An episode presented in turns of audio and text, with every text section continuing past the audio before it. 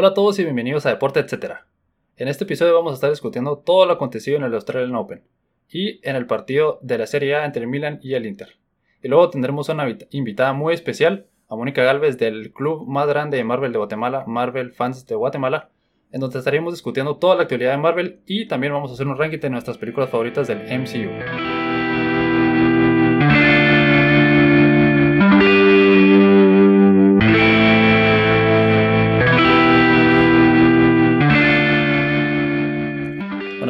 Contame, ¿qué pensás del Australian Open que finalizó el pasado fin de semana? Pues eh, mira, yo lo vi, realmente no me sorprendió. Este, el dominio que tiene este, el Big Three, ¿verdad? Es, es absurdo. O sea, cuando creí que iba a haber esperanza, cuando creí que, que Medvedev iba a poder hacer algo, yo estaba confiado, dije, no, él está jugando a un nivel altísimo, él va a ganar. Y fue a pasear, con Djokovic no hizo nada, no, no le pudo hacer daño, no pudo hacer nada eh, competitivo, ni siquiera le pudo ganar un set, entonces sentí que, que era, no sé, aburrido, ¿me entendés? Como que no me dio esa magia de, de pensar, bueno, el, el next gen, como le dicen, ¿verdad? Ya está aquí, ya llegó, pues no, pasó lo mismo, sigue siendo el mismo dominio del Big Three, sigue siendo el mismo poderío de, eh, de Djokovic, de Nadal y de, de, Federer, ¿verdad? Los únicos que ganan al parecer. Entonces no, pues tampoco me, encantó. Lo que sí es que me sorprendió muy bien cómo lo hicieron. Aplausos para ellos porque lo hicieron de manera maravillosa. Y del lado femenino fue básicamente la, misma, como que la misma idea, ¿me entendés? Yo estoy, quiero que, que Serena gane ese Major 24, quiero que alcance a Margaret Court y ha perdido tantas oportunidades que siento que ya no va a poder y Naomi Osaka, que es una excelente jugadora, creo que va a ser su kriptonita para poder lograr ese título 24.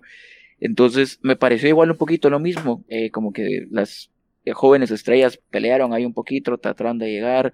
Al final llegó la que gana siempre y ganó sin pelea, ¿verdad? Entonces, felicidades a los dos, claramente, pero creo que este año va a ser igual que todos los demás, en donde las mismas personas van a estar ganando los majors. No sé cómo lo viste vos. Sí, la verdad es que no es una sorpresa ver a Djokovic en una final y ganándola. Entonces, del lado masculino, pues lo único que me pareció un poco sorprendente fue que Nadal no llegó a las semifinales ni siquiera, ¿verdad? Eh, pero de ahí, pues ahí sí que todo fue eh, bajo el guion. Si hubiera sido una final Djokovic-Nadal, hubiera sido exactamente como todos lo hubieran apuntado, ¿verdad? Y luego del otro lado, pues sí me sorprendió, bueno, del, del, lado femenino me sorprendió la actuación de Jessie Peula, Jessica Peula llegó bastante lejos en el torneo, aunque se quedó en cuartos, pues venía de o venía no rankeada y, y estuvo estuvo una chance de incluso llegar a la semifinal. Eh, por cierto que ella es la hija de los dueños de los Buffalo Bills, así que dato interesante ahí. dato interesante, sí, yo no sabía. Sí, eh, cabal Terry Peula y Kim Peula. Y luego, pues, eh, Naomi Osaka, pues me, me, sorprende cada vez que la veo, es es increíble ver cómo viaja de rápido de la pelota cuando ella la, golpea, ¿verdad? Y dominó, sí, podríamos decir que dominó en la final a Brady y a...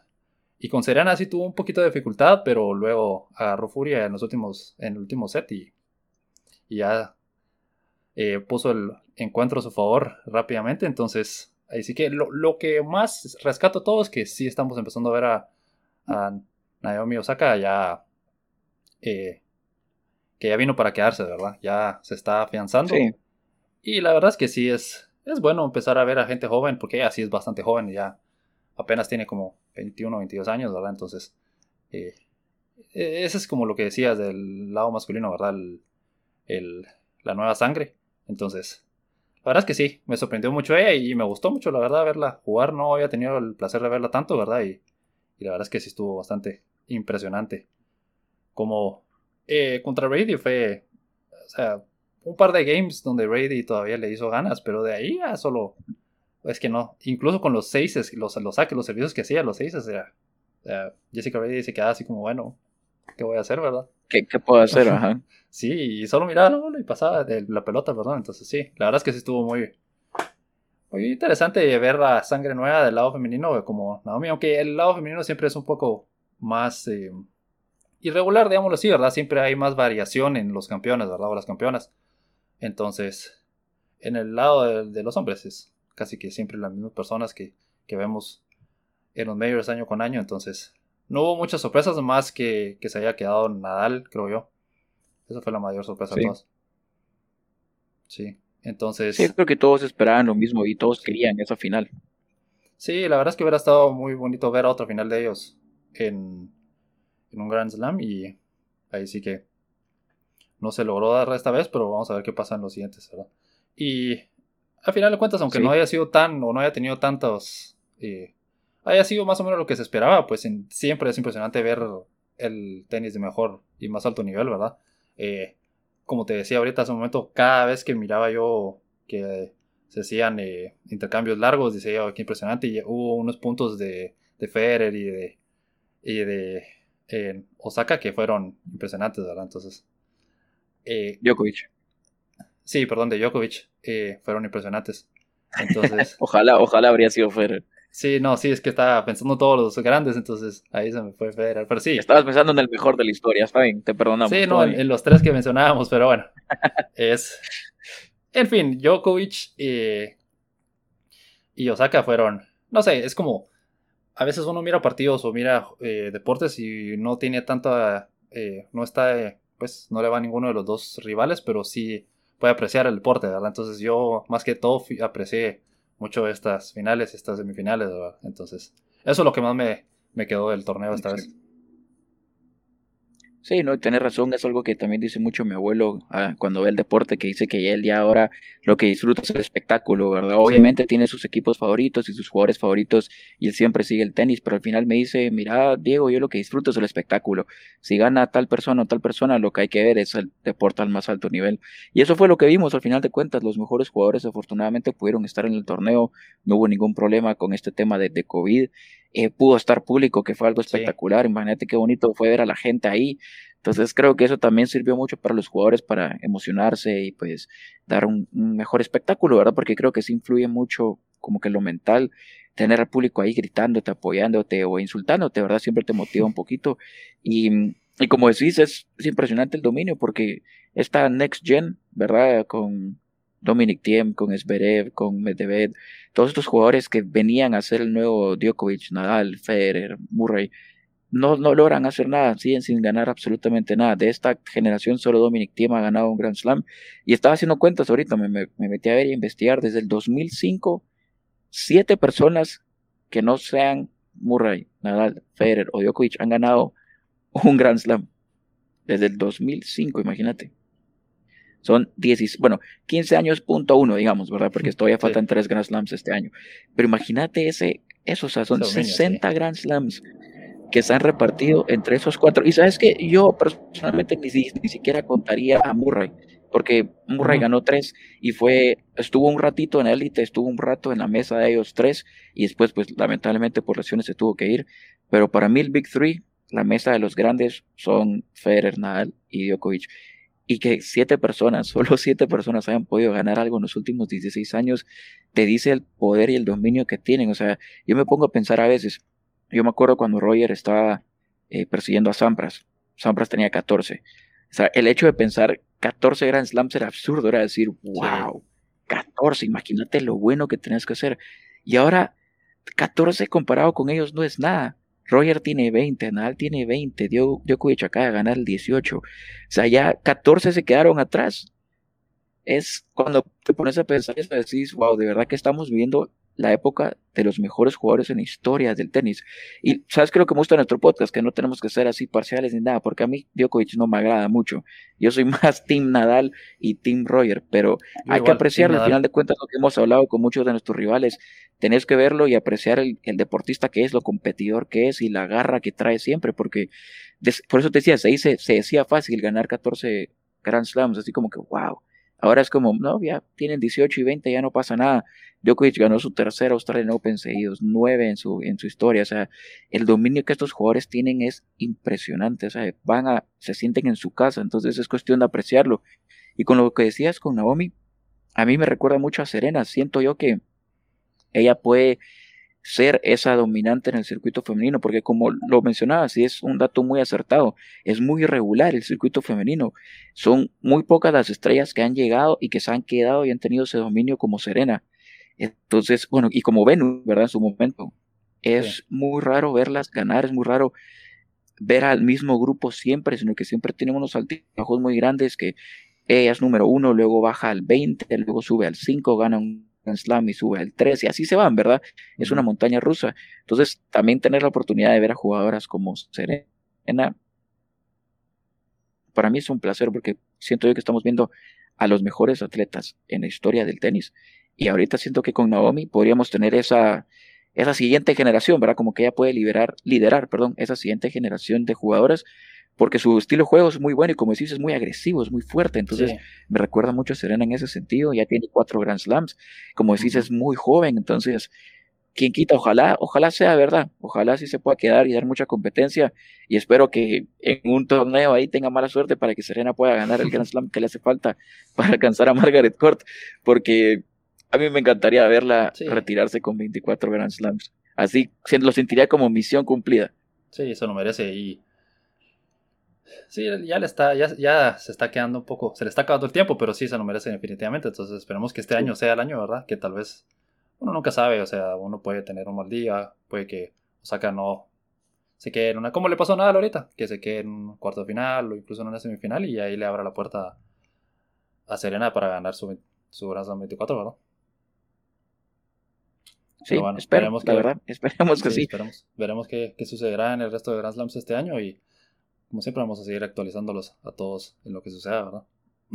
Pero bueno, ahora vamos a cambiar un poco de deporte y vamos a hablar acerca de el fútbol, eh, específicamente del derby de la Madonina que se llevó a cabo este fin de semana entre el Inter de Milán y el AC Milán. Eh, pues la verdad es que la primera impresión es que fue un dominio casi que absoluto del, del Inter, ¿verdad? tuvo un par de momentos el, el Milan, el AC Milan, pero el Inter hizo lo que necesitaba. Eh, tuvo un gran Lautaro Martínez en este partido y Lukaku también con esa asistencia que le dio en el primer gol fue impresionante. Y en el, a Zlatan no le alcanzó, ¿verdad? Zlatan no, no se vio efectivo en este partido, y ni Zlatan ni el resto del equipo. Entonces, ahora están a cuatro puntos y ya están empezando a caminar el título. Sí, yo honestamente me sorprendí, esperaba más del Milan. Bueno, vos sabes que yo soy fan de ellos y estoy súper feliz y sorprendido la temporada que han tenido. Realmente no esperaba tanto de ellos, para ser honesto, ¿verdad? Siempre pelear por Champions, pero no estar a estas alturas y pelear por la Serie.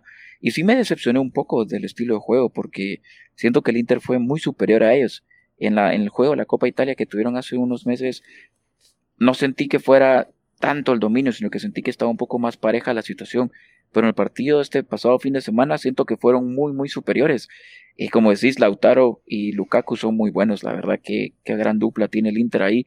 Y ojalá que no sea, que no empiecen a despegarse, sino que ojalá que el Milan pueda mantenerse ahí, siguiendo ganando sus partidos, porque si sí, así puede ser una buena competencia. Ahorita, como mencionás, le saca cuatro puntos, todavía faltan 15 jornadas, pues obviamente puede pasar muchísimo, pero siento que también le puede dar, si el Milan empieza como que a soltar el gas, le puede dar oportunidad a otros equipos como la Juventus, que está a cuatro puntos de ellos, pero con un partido menos. Entonces, digamos que la Juventus gana ese partido, eh, se quedaría un punto, ¿verdad? Entonces siento que esa presión a veces no le puede hacer bien porque no están acostumbrados a estar peleando por tanto a estas alturas de la, de la, eh, de la temporada, ¿verdad? Entonces, espero, como digo, que no sea algo malo para ellos, también con, con la situación que tienen con todas las competencias, ¿verdad? Entonces, yo me gustaría pensar que esto solo fue un partido donde el rival fue ampliamente superior a ellos y que se puedan recuperar, porque el Inter al nivel que está enseñando sí pueden hacer muchísimas cosas. Es cuestión de mantener esa, esa unidad, esa racha, ¿verdad? Que tus jugadores que son importantes mantengan haciéndose lo que hacen, que es goles y asistencias, que al final de cuentas es lo único que cuenta, pues. Sí, definitivamente. Eh, como decís, una cosa clave y, y tener razón es que ninguno de los dos se deje alcanzar por la Juventus, ¿verdad? La Juventus, eh, aunque tal vez hemos hablado mucho de que no es el mejor equipo, tal vez, para Cristiano Ronaldo en este momento, y a veces son irregulares y todo lo que hemos hablado, ¿verdad? Eh, siempre está la sombra ahí, siempre están al acecho. Eh, yo he visto este tipo de situaciones en otros, en otras ligas como la, la alemana, ¿verdad? Donde tenés a equipos como el Borussia o no sé, el Leipzig a veces o algún otro equipo ahí puntero por muchas jornadas y de la nada poquito a poquito el Bayern paso a paso se va acercando y eventualmente los alcanza y quedan campeones, ¿verdad? Entonces yo independientemente de qué suceda, o yo también soy un poco más fan del, del AC Milan, perdón, que del Inter. Pero preferiría ver al, al, Inter en Milan ganar un título que a la Juventus ganar otro más, pues. O sea, no, no sé qué pensás de, eso, pero yo preferiría ver a alguien nuevo, incluso si fuera la Roma, incluso si fuera la Lazio, que... Cualquiera. Cualquiera. que ganara un título y al fin cortar esa racha de, de, como ya nueve seguidos a la Juventus ya es demasiado, ya es aburrido, ya es... Son momentos donde uno dice, Ay, otra vez la Juventus ya. O sea, y, no es por hacerle de menos completamente a la Juventus, porque por algo han ganado nueve y están ahí todo el tiempo, ¿verdad? Pero uno también quiere ver más competencia, uno quiere ver más... Em, sí, más competencia, que se, que se nivele la situación, ¿verdad? Y que grandes equipos como el Inter y el Milan, pues, tengan lo que hemos hablado en otros podcasts, ¿verdad? Que, que resurjan, entonces. espero más que todo que no se dejen alcanzar por la Juventus. Ese es todo mi punto en este momento, ¿verdad? Que, que sigan ahí y, obviamente ojalá que el Milan se pare levantando el escudeto, ¿verdad?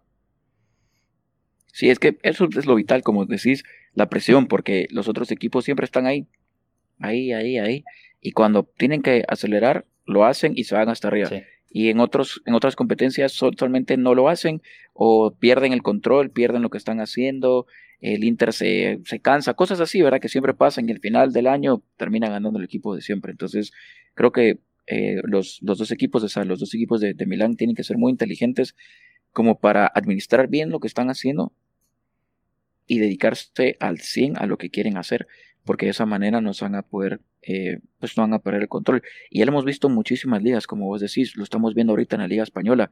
Hace unas semanas decíamos el Atlético va a ganar fácil, puede sacar una ventaja hasta 12 puntos. Y a hoy estamos viendo que están a solo 6.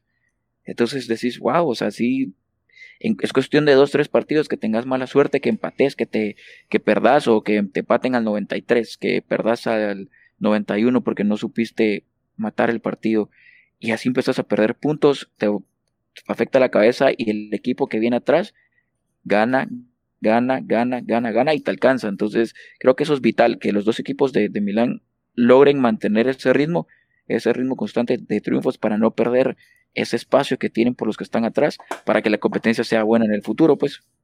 Sí, esa es la clave. Eh, sí, eso es constancia, ¿verdad? Y eh, la Juventus es el equipo que ha sido más constante en los últimos nueve años, entonces es puedes dar por seguro que ellos van a estar ahí peleando por el título, aunque en este momento estén un poco lejos del segundo lugar.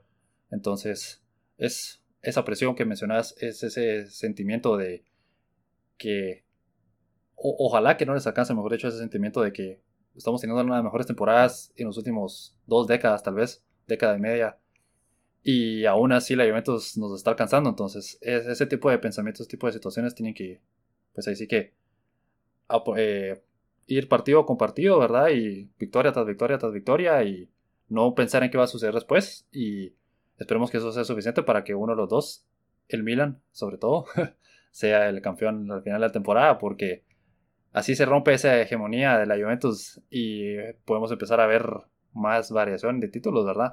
Aunque al final de cuentas siempre son tres o cuatro equipos los que paran siendo campeones una y otra vez en las diferentes ligas, pues es mejor ver a tres equipos que solo ver a uno, como sucede con el Bayern o sucede con la Juventus, ¿verdad? Sí, es que eso es clave porque al menos te da un poquito más de emoción en las últimas jornadas, ¿verdad? Como que le pones más atención, ¿no? Que si ya el equipo líder lleva 12 puntos a falta de 6 jornadas, y así es nada, es imposible que los alcance, pues, o cuando ya empiezan a, sacar 3, 6, 9 puntos, como que ya empiezas a ver un patrón y así es, nada, ya, ya no, no le voy a poner atención, ¿verdad? No que si estás peleando ahí, la diferencia son 3, 4 puntos a falta de 6 jornadas y todavía se enfrentan ellos a 3 jornadas del final, como que te da esa chispa de querer estar ahí, te da esa emoción de querer ver todo. Entonces, es por el bien de las ligas, como lo hablábamos en otros podcasts, ¿verdad? Que es que sea importante que estos equipos se logren mantener porque la competencia se va a poner buena en todas las ligas, en las principales. Por ejemplo, en, en Francia el PSG no es líder. En España ni el Barcelona ni el Madrid es líder. En Alemania el Bayern es líder, pero la distancia solo es de dos puntos ahora con el Leipzig. Entonces, son cosas que, no sé, te emocionan un poco como aficionado, ¿verdad? Porque te pones a pensar, no es que le vayas a los otros equipos, pero te pones a pensar que tal vez hay un poco más de competencia y que eso despierta a los otros equipos a querer invertir más o, a darse cuenta que sí se puede, pues, ¿verdad? Que es lo importante, como que haya más competencia y los demás equipos se involucren a querer ganar y no solo, como se dice en el término de los deportes americanos, traten de, de flop, ¿verdad? Solo para terminar la temporada y corre y va de nuevo la otra, sino que los motiva a tener un poco más de competencia. Sí, definitivamente. Y para ya cerrar este tema, eh, la verdad es que sí fue impresionante el Inter en este partido. Sí. Eh, primero que todo se pusieron muy rápido al frente del partido, ¿verdad? Entonces eso les ayudó a controlar el encuentro y la, y la situación desde el inicio. Y de ahí, pues, hacia el final del primer tiempo yo empecé a ver que el, que el Milan eh, empezó a jugar un poco mejor, pero después en el segundo tiempo ya todavía tuvieron, o sea, sí hubieran podido meter un gol y hubo un par de jugadas en donde sí tuvieron chance de empatar el partido y eso hubiera obviamente cambiado la situación por completo, ¿verdad? Pero eh, después vinieron los dos goles del, Inter y ahí sí que terminaron todo, entonces eh, muy buena victoria de parte del Inter. Eh, siempre ganar el segundo lugar es importante, ¿verdad? y vamos a ver qué, en, qué, qué resulta esta temporada. Esperemos que, como ya lo mencionamos varias veces, que veamos un campeón diferente. Bueno, vamos a ir a nuestra primera pausa y eh, cuando regresemos vamos a tener una, nuestra invitada especial de hoy, a Mónica Galvez, en donde y vamos a estar hablando, perdón, acerca de Marvel y de nuestro ranking de las películas del MCU.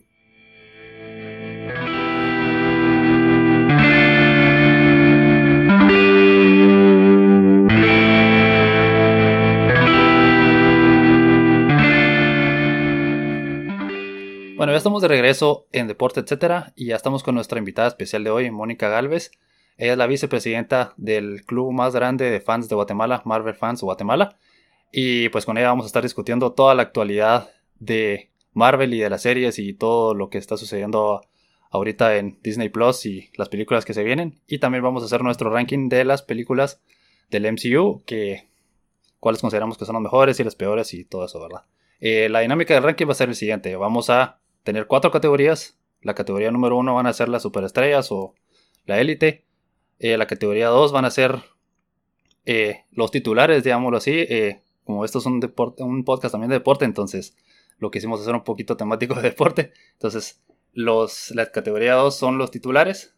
son aquellos que, o aquellas películas que si están en la tele, inmediatamente uno se queda viéndolas, pero si uno pudiera escoger, escogería una de las, de las eh, del top, ¿verdad? De, de las superestrellas.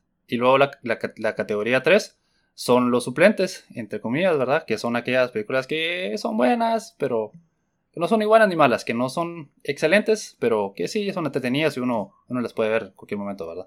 Y luego la última categoría serían los calientabancas, que sí son las películas que nosotros consideramos que no nos gustan, ¿verdad? Que o no nos gustan o que son malas, ¿verdad? Cualquiera de las dos. Entonces vamos a empezar contigo, Mónica. Eh, contanos cuáles son tus películas de la última categoría. Ok. De las. de mis favoritas. No, de la categoría 4, de las que son tus menos favoritas. Ah, ok, ok, perdón, que no te escucho. eh, ok, mi, bueno, en opinión, eh, esto es personal, pero también, bueno, objetivo, ¿verdad? Eh, pero bueno, para mí las, las malas, entre comillas, o las, las menos, menos buenas entre todo el MCU, eh, pondría en primer lugar a Thor Ragnarok. Esto creo que va a causar mucha controversia. Eh, no sé si quieres que te enliste. tengo tres. Te enlisto las tres y después. Las tres y después nos decís. va.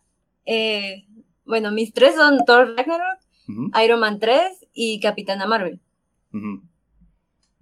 como digo, Ah, hay una que creo que es Ragnarok, la que tiene más controversia, pues porque tuvo, tiene bastantes fans, pero también tiene mucha gente que, pues, que opina igual que yo. Entonces, eh, pues no sé si ustedes también están de acuerdo con esas o, o, no. Pues quisiera que, me dijeras, porque sí, me, me, sorprendiste con esa. Eh, yo ahora tengo un poco más arriba en mi ranking, pero ¿por qué? O sea, te entiendo, porque sí fue muy, muy dividida eh, la como que recepción de esa película, ¿qué fue lo que te hizo a ti cuando estabas haciendo el ranking decir, no, esta tiene que ir hasta abajo? O sea, ¿qué fue lo que no te gustó de, de, de la película? Ok. Pues, eh, a ver, a mí personalmente Thor, eh, pues sí fue un personaje que me gustó desde el inicio, o sea, es un personaje tal vez no mi favorito, pero sí de mis, entre los que más les agarré cariño.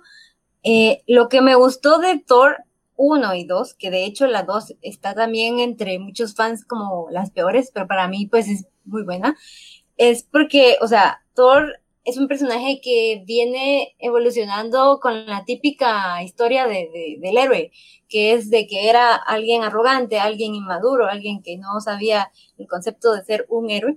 Y pues desde la primera madura, en la segunda siento que ya es una película donde él está en un punto donde ya se comporta al menos como, como un rey o como futuro rey y como, como héroe. Y viene Thor Ragnarok a partir a cortar esta, esta historia. Y es cierto, la producción, o sea, la producción está muy buena. Eh, Taika Waititi, que es el director, eh, o sea, él ha demostrado que es un buen director en sus películas individuales, pero siento que este personaje lo agarró y lo convirtió en otra cosa y no respetó la historia que, que, este, que Thor traía antes. Entonces, eso fue lo que a mí al menos me chocó, no, no me gustó porque lo volvió pues un chiste. o sea, tú le preguntas a cualquiera, ¿qué te parece Thor Ragnarok? Sea fan o no, y te dice, ah, divertidísima. O, ah, me maté de la risa. Cuando Thor realmente pues no es un chiste. y no digo que no, que debería ser súper seria, porque no. Pero, o sea, siento que eh, si, si, vas a hacer a un, a, un personaje que, que, con una comedia oscura o lo que, lo que quieras, pues crea otro personaje, pero no uno que ya tenga un pasado y tienes que respetar ese pasado. Entonces, eso fue a mí lo que más me molestó. O sea, no la producción, como digo, la producción está muy buena, incluso hay, escenas de acción que me gustan muchísimo, eh, pero sí, o sea, hay un choque de personalidad. O sea, tú ves a este Thor y a los de las otras, incluso a este Thor Ragnarok y al de Infinity War, y son dos totalmente diferentes. Entonces, eh, por, ah, yo por ahí me voy, por eso, por eso es que tengo a Thor Ragnarok en ese, en ese ranking. Sí, yo, yo estoy poco de acuerdo en ese sentido, porque sí, yo creo que eso es algo que le pasa mucho al MCU, que muchas veces no son congruentes con los eh, la historia que han creado para los personajes y cómo son las personalidades de los personajes. A veces como pasa con Thor, eh, viene teniendo una línea y de la nada es su personaje completamente diferente. Entonces, sí, en ese aspecto sí estoy de acuerdo, que es una película que completamente cambia todo lo que veníamos viendo de Thor. Y yo entiendo que en su momento el cambio se hizo para porque había habido mucha crítica hacia las otras películas de Thor, en especial la segunda, entonces dijeron, bueno, no, vamos a cambiar un poco la fórmula, vamos a tratar de apelar un poco más a lo que es popular ahora, que sea una comedia, que sea más divertida. Pero sí, estoy de acuerdo en lo que decís. Tal vez otro personaje hubiera sido eh, mejor para demostrar o esa, todo ese lado chistoso, digamos, ¿verdad? De la película. Como por ejemplo, ¿cómo se llama el personaje este que está atrapado en la prisión con ellos? Que, es una, que está hecho de piedra. No me acuerdo. Ah, eh, ay, se me fue. Sí, eh, pero, pero él, él, él también. Bueno, él, ajá. Él es un buen personaje ah, que es. Creo que Korg y Mick se llama el, el chiquitito también. Ellos dos, ellos dos son un... el, el, que hace el, que hace el mismo Taika Waititi en la película. Exactamente, sí. Pues ellos dos hubieran sido buenos si hubieran tenido más eh, screen time. Hubiera sido bueno, tal vez ellos son los personajes chistosos de la película y Thor sigue siendo medio serio. Bueno, me explico, ¿verdad? Entiendo. Eh, estoy de acuerdo contigo que tal vez hubiera sido un poco diferente. Y también lo mismo sucede con Thor, o sea, perdón, con Hulk. Eh, Hulk, durante todas las películas, hay momentos donde sí está consciente de que él es Hulk, hay otros donde no, hay otros donde lo puede controlar, otros donde no, y dejando a un lado que al final, pues, eh, él ya logra como que combinar otros cuerpos, ¿verdad? Pero sí, entonces sí, entiendo que hay mucha incongruencia a veces entre los personajes, entre películas. Sí, de, de, hecho, un fun fact así de, de, de Taika Waititi, eh, cuando él estaba produciendo todavía la, bueno, acababan de anunciar que él iba a ser el director de, la tercera entrega, y le preguntaron que, pues, qué opinaba, que, qué esperaba hacer y todo, y él dijo que, que, realmente no había visto nada de Thor, no sabía, no tenía idea de Marvel ni nada, y que él lo único que había visto era Guardians of the Galaxy, y que le gustó mucho, le dio mucha risa y que iba a ser parecido. O sea, literal lo dijo así. O sea, como, yo no sé si era sarcasmo o qué, pero, o sea, Guardians of the Galaxy pues, es buenísima, pero porque así, desde un inicio la crearon con ese estilo y por eso es así. Entonces no puedes venir y decir, bueno, la voy a hacer como esta, porque no, o sea, este personaje ya trae dos películas atrás. Sí, de acuerdo. Entonces, desde ahí, desde ahí yo ya supe que esto venía mal. Entonces. sí. Bueno, Diego, contanos cuáles son tus películas. Eso, eso, eso, es cierto, igual parte te voy a decir y solo para agregar a lo que dijo Mónica, es totalmente cierto, es lo que pasa con muchas producciones grandes, ¿verdad? Que te dan, por ejemplo, yo le digo a Alex, Alex, mira, esta es la idea, dirigí, dirigí, no sé, Thor, y entonces estoy una idea, y luego por algunos problemas aparece ahí y le digo, bueno, ahora le toca a Mónica hacerla, entonces las ideas como no hacen match, ¿verdad? Es ahí donde se puede cambiarle esa, ese tono, ¿verdad? Entonces sí, tiene todo, el, ah, cuando lo explicas así, tiene todo el sentido del mundo. ¿Por qué lo ves así, Mónica? O sea, ¿por qué le das esa, esa relación a decir, bueno, sí, tiene toda la razón. Llevaron, la película venía en este hilo y el personaje igual y de la nada se fue hasta el otro lado, ¿verdad? Entonces, es un, es un buen punto y justo de las que dijiste y bajo la misma línea, eh, tengo yo igual solo tres películas, unas peores, porque justo le estaba diciendo a Alex antes que a mí me encantan todas, entonces fue muy difícil para mí decir entre las mejores y las buenas que las malas, ¿verdad? Por ejemplo, yo puse tres. La primera es una de las que tú dijiste, Mónica, que es eh, Thor 2, ¿verdad? The Dark World. Creo, no, no, me encantó, no, o sea, es, muy el ejemplo de que si la veo en el cable, probablemente pues, no la voy a dejar, pero pues la vi, estoy seguro que la vi más de una, bueno, más de dos veces de seguro. La otra es eh, The Incredible Hulk. Esa, a pesar de que fue muchísima conexión y pues todavía vamos a ver, ver personajes de ellos en las series que vienen, no me encantó tampoco, no, no sentí que fuera aquella película que, que me cambiara o me hiciera más a, amar al personaje, a diferencia de las otras interacciones de Hulk, ¿verdad? En el MCU. Y la, la tercera que de verdad a mí solo nunca me gustó fue Iron Man 3. Sí. Salí salí, salí, salí mal de esa película. Yo me acuerdo estar molesto. O sea, estaba saliendo a Cinépolis con mis amigos y yo salí molesto de esa película. Y en la parte final que sale Hulk, que le sale hablando, ¿verdad? Que él cuenta la historia y le dice así como que, pues yo no soy ese tipo de doctor. Y sacaba la película. Y me acuerdo haber dicho, wow, no. ¿A dónde vamos? No, no, no, puede ser. No me gustó. Entonces, y, es, creo que es por lo mismo, como que intentaron hacer otras cosas, como que intentaron irse en otra línea. Y el villano, el villano fue, para mí fue algo horrible. O sea, te, te dan ese teaser de, del mandarín y decís, wow, este villano es grandioso, es maravilloso. Y de nada, este cambio que es un actor y que el mandarín es otra persona y que al final destruye sus trajes. Entonces, como no. Sí, que se retira al final, pero faltaban como sí. 15 películas más, entonces como sí, entonces no, es mentira, la otra va a aparecer y sus trajes van a estar bien. Ajá, en esa parte donde están como si fueran fuegos artificiales, todos sus trajes estallando, es como, qué innecesario, ¿por qué? Sí. Y también esa parte de que al final eh, Pepper tiene poderes, pero se los quitan en la siguiente escena. Es como, o sea, como así, pues, ¿por, qué? ¿Por qué? Innecesario. Ajá. O sea, sí, no, definitivamente. A mí tampoco es una de las que menos me gusta también. Ah, no Ahorita voy a dar mis tres, pero sí. Y a mí ese, ese como twist, entre comillas, de que el mandarín era un actor, no me pareció tan malo en ese momento. Ahora que lo veo otra vez, ya... Eh, tenés razón, no, no, no, me, no me sienta muy bien. Pero definitivamente el malo de la película, o el villano, eh, que es todas sus motivaciones de que Tony Stark hace como 20 años le dijo, no, o sea, lo, dijo, que se fuera al techo y no subió. Eso es todo. Su motivación en toda la película para ser el villano. O sea, no es una motivación. No, no, no, no entiendo por qué él estaría tan enojado con alguien si es súper exitoso y multimillonario ya. Entonces, pero bueno. No sé qué pensás tú, Mónica. Sí, ni, que fuera misterio, por ejemplo, que él sí, tenía un poquito más de razones de estar enojado. Mm. Sí, yo la verdad es que para mí esa fue como una falta de respeto así totalmente para todos y, o sea, sin, sin que uno sea fan, o sea, porque va, Iron Man sí es cierto, a mí, por ejemplo, sí es de mis favoritos, pero, o sea, no, creo que va, por, va, va de la mano con, lo que explicaba con Ragnarok, eh, de que, o sea, no respetaron un personaje que, que, tenía una personalidad definida. Aquí hay un Tony que es cierto, se traumó porque, por, porque casi muere, de, que viene de Avengers y todo, pero, o sea, él ya había estado en, en situaciones así anteriormente y creo que él es capaz de como, tiene, tiene el ego muy grande como para olvidar quién es.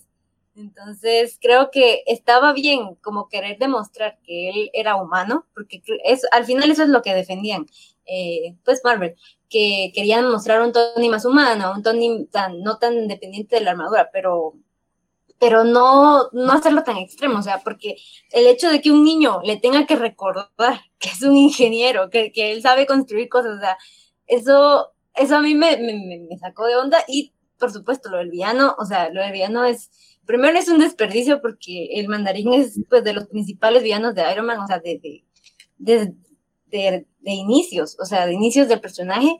Y era una gran oportunidad para conectarlo con lo de los 10 anillos, que era de la primera, de la primera entrega. O sea, tenían, tenían todo hecho, solo tenían que, que, que, dejarse llevar. Y por querer hacer un chiste que, que iba a durar tres segundos, que a, nadie le dio risa igual, eh, lo arruinaron toda la película. Yo, yo también me acuerdo que cuando fue lo del villano, o sea, yo sí también, por un momento me pregunté, ¿estoy, ¿esto es real? ¿Estoy soñando? Porque de verdad no podía creer que estuvieran haciendo esto.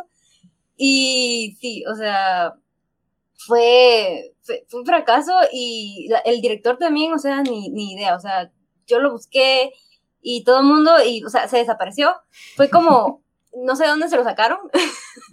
y creo que también algo que influye bastante, o sea, no digo que, sea culpa de eso, porque la película sí es mala, pero uno venía del hype de Avengers y, venía con un montón de fans nuevos, con, con, uno tenía las expectativas altísimas y vienen con esto, creo que fue la peor decisión también. O sea, si querían innovar, no, no tenía que ser la primera entrega después de Avengers, porque e, era, era su oportunidad para seguir el hype y ahí bajó. Entonces sí. sí, creo que eso también influyó bastante. Sí. No, y lo, que decís es importante también que creo que nos pueden devolver ese tiempo perdido con, con la, película que va a salir este año, esperemos, la, la de eh, Shang-Chi y la leyenda de los Diez Anillos. Ojalá que la puedan hacer bien y puedan darnos esa justicia que, que nos merecemos con este tema o con esa línea de, los villanos, ¿verdad?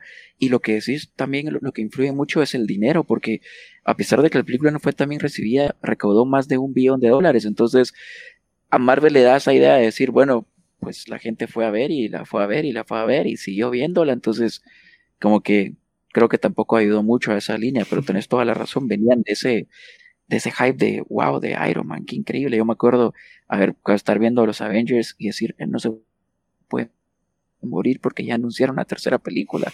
Cuando está llevando el, misil al, al, espacio, decía, no, por favor, que no ya anunciaron una tercera película. Entonces te emociona saber eso y te, te deja así como que prendido en ver más, pero no, fue una decepción y ojalá que, que con esta de, de Shang-Chi, como les digo, pues nos den esa, ese villano, ese mandarín que nos merecemos.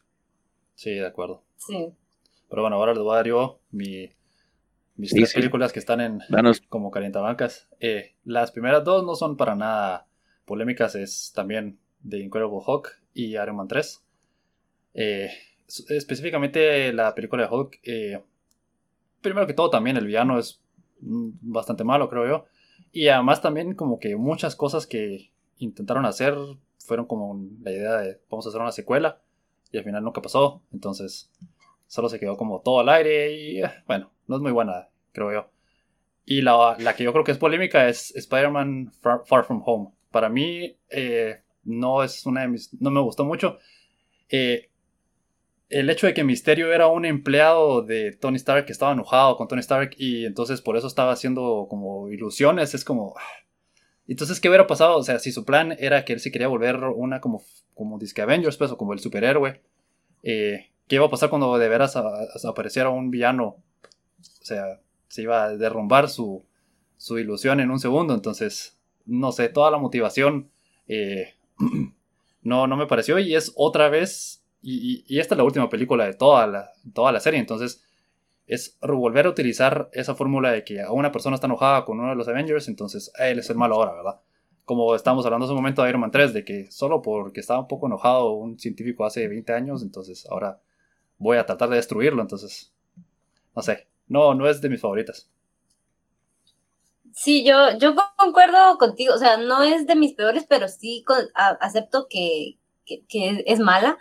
Eh, yo creo que lo que lo salva, o sea, lo que, bueno, lo que lo salva y también duele de que hayan desperdiciado a Jake Gyllenhaal como, como villano, porque él, o sea, visualmente es un buen misterio, o sea, es, es eh, o sea, sí te, se robó el protagonismo, el poco que había, o sea, sí se lo, yo siento que se lo robó, yo le pongo atención a él y no a Peter, y, o sea, no es por tirarle hate a Peter, porque hay mucho hate a Tom Holland, pero siento que el mismo Marvel se, autosabotea porque lo hacen depender mucho de los Avengers, de las demás películas. siendo Spider-Man un personaje, ajá, siendo un personaje tan grande que tiene tantos villanos, o sea, la mitad de los villanos de Marvel son de Spider-Man y, y todavía eh, meterle la historia de que con Iron Man es como, no, o sea, déjenlo ir.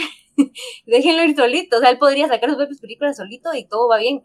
Entonces creo que también, no, no sé cuál es la gana de hacerlo depender de Iron Man. Y eh, sí, o sea, la, historia, o sea, muy, muy simple, o sea, como que solo, creo que ahí fue cuando Marvel empezó como, yo no sé, como que todas las películas empezaron a, ponerse como planas en, en cuanto a trama y solo lo que querían era poner chistes y, y un, algo que fuera todo público. O sea, querían captar todo el público posible, sin, sin importar la trama. Entonces, se nota, o sea, se nota porque te quedas como que, no sé qué estoy viendo, de qué trata, pues lo típico. Entonces, no, ahí sí, ahí sí es un desperdicio para, para el personaje, porque Spider-Man siempre va a ser un personaje favorito por muchos. Y, o sea, ellos mismos, ellos mismos se ponen la traba. No es Tom Holland necesariamente, pero sí. Sí, eso es cierto. Yo creo que de los más pues de los más favoritos en el mundo, él, él es uno de ellos, por mucho, creo yo.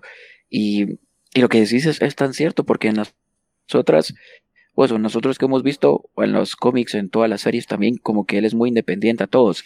Él hace sus cosas, él es bien inteligente, él sabe cómo hacer sus propios dispositivos, ¿verdad? Por la, la, la taraña y cosas así. Como que él es solito y su genio. Entonces en estas dos, y más en esta última, como que lo hicieron, como tú decís, muy dependiente o de toda la tecnología Stark y de, de, todo lo que él pensaba de Iron Man y de lo que lo necesitaba y cosas así. Entonces como que no le han dado esa oportunidad de enseñarnos al, al, Peter ingenioso, al que hace sus propias cosas. Y creo que lo intentaron hacer al final cuando él hace su propio traje en, la, en el jet, ¿verdad? Cuando ya va de regreso. Y, y, creo que poco a poco como que se dieron cuenta que la gente tenía esa queja y yo creo que a esa es la línea que van a llevar ahorita para la tercera con este problema que reveló su identidad.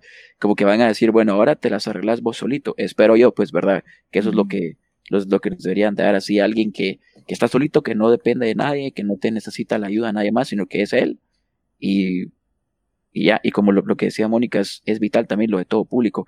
Porque también hay, hay que pensar que ellos, al final de cuentas, lo que buscan es, solo el dinero, ¿verdad? Entonces, tratan de hacer una historia, como dice Mónica, tal vez flat para los que sí lo apreciamos, pero que para los demás, para los papás que llevan a sus niños y a los, a, todas esas familias que van a la película, como que les dan una historia lo suficientemente buena para entretenerte y ya. E igual generó un billón de dólares, entonces, como que te hace pensar que tal vez la fórmula no va a cambiar mucho, pero yo, yo creo que sí, yo creo que sí van al menos a esa línea de decir, bueno, ahora sí les vamos a ver el Peter independiente, el que, el que tiene que hacer sus cosas y arreglárselas él solito, pues.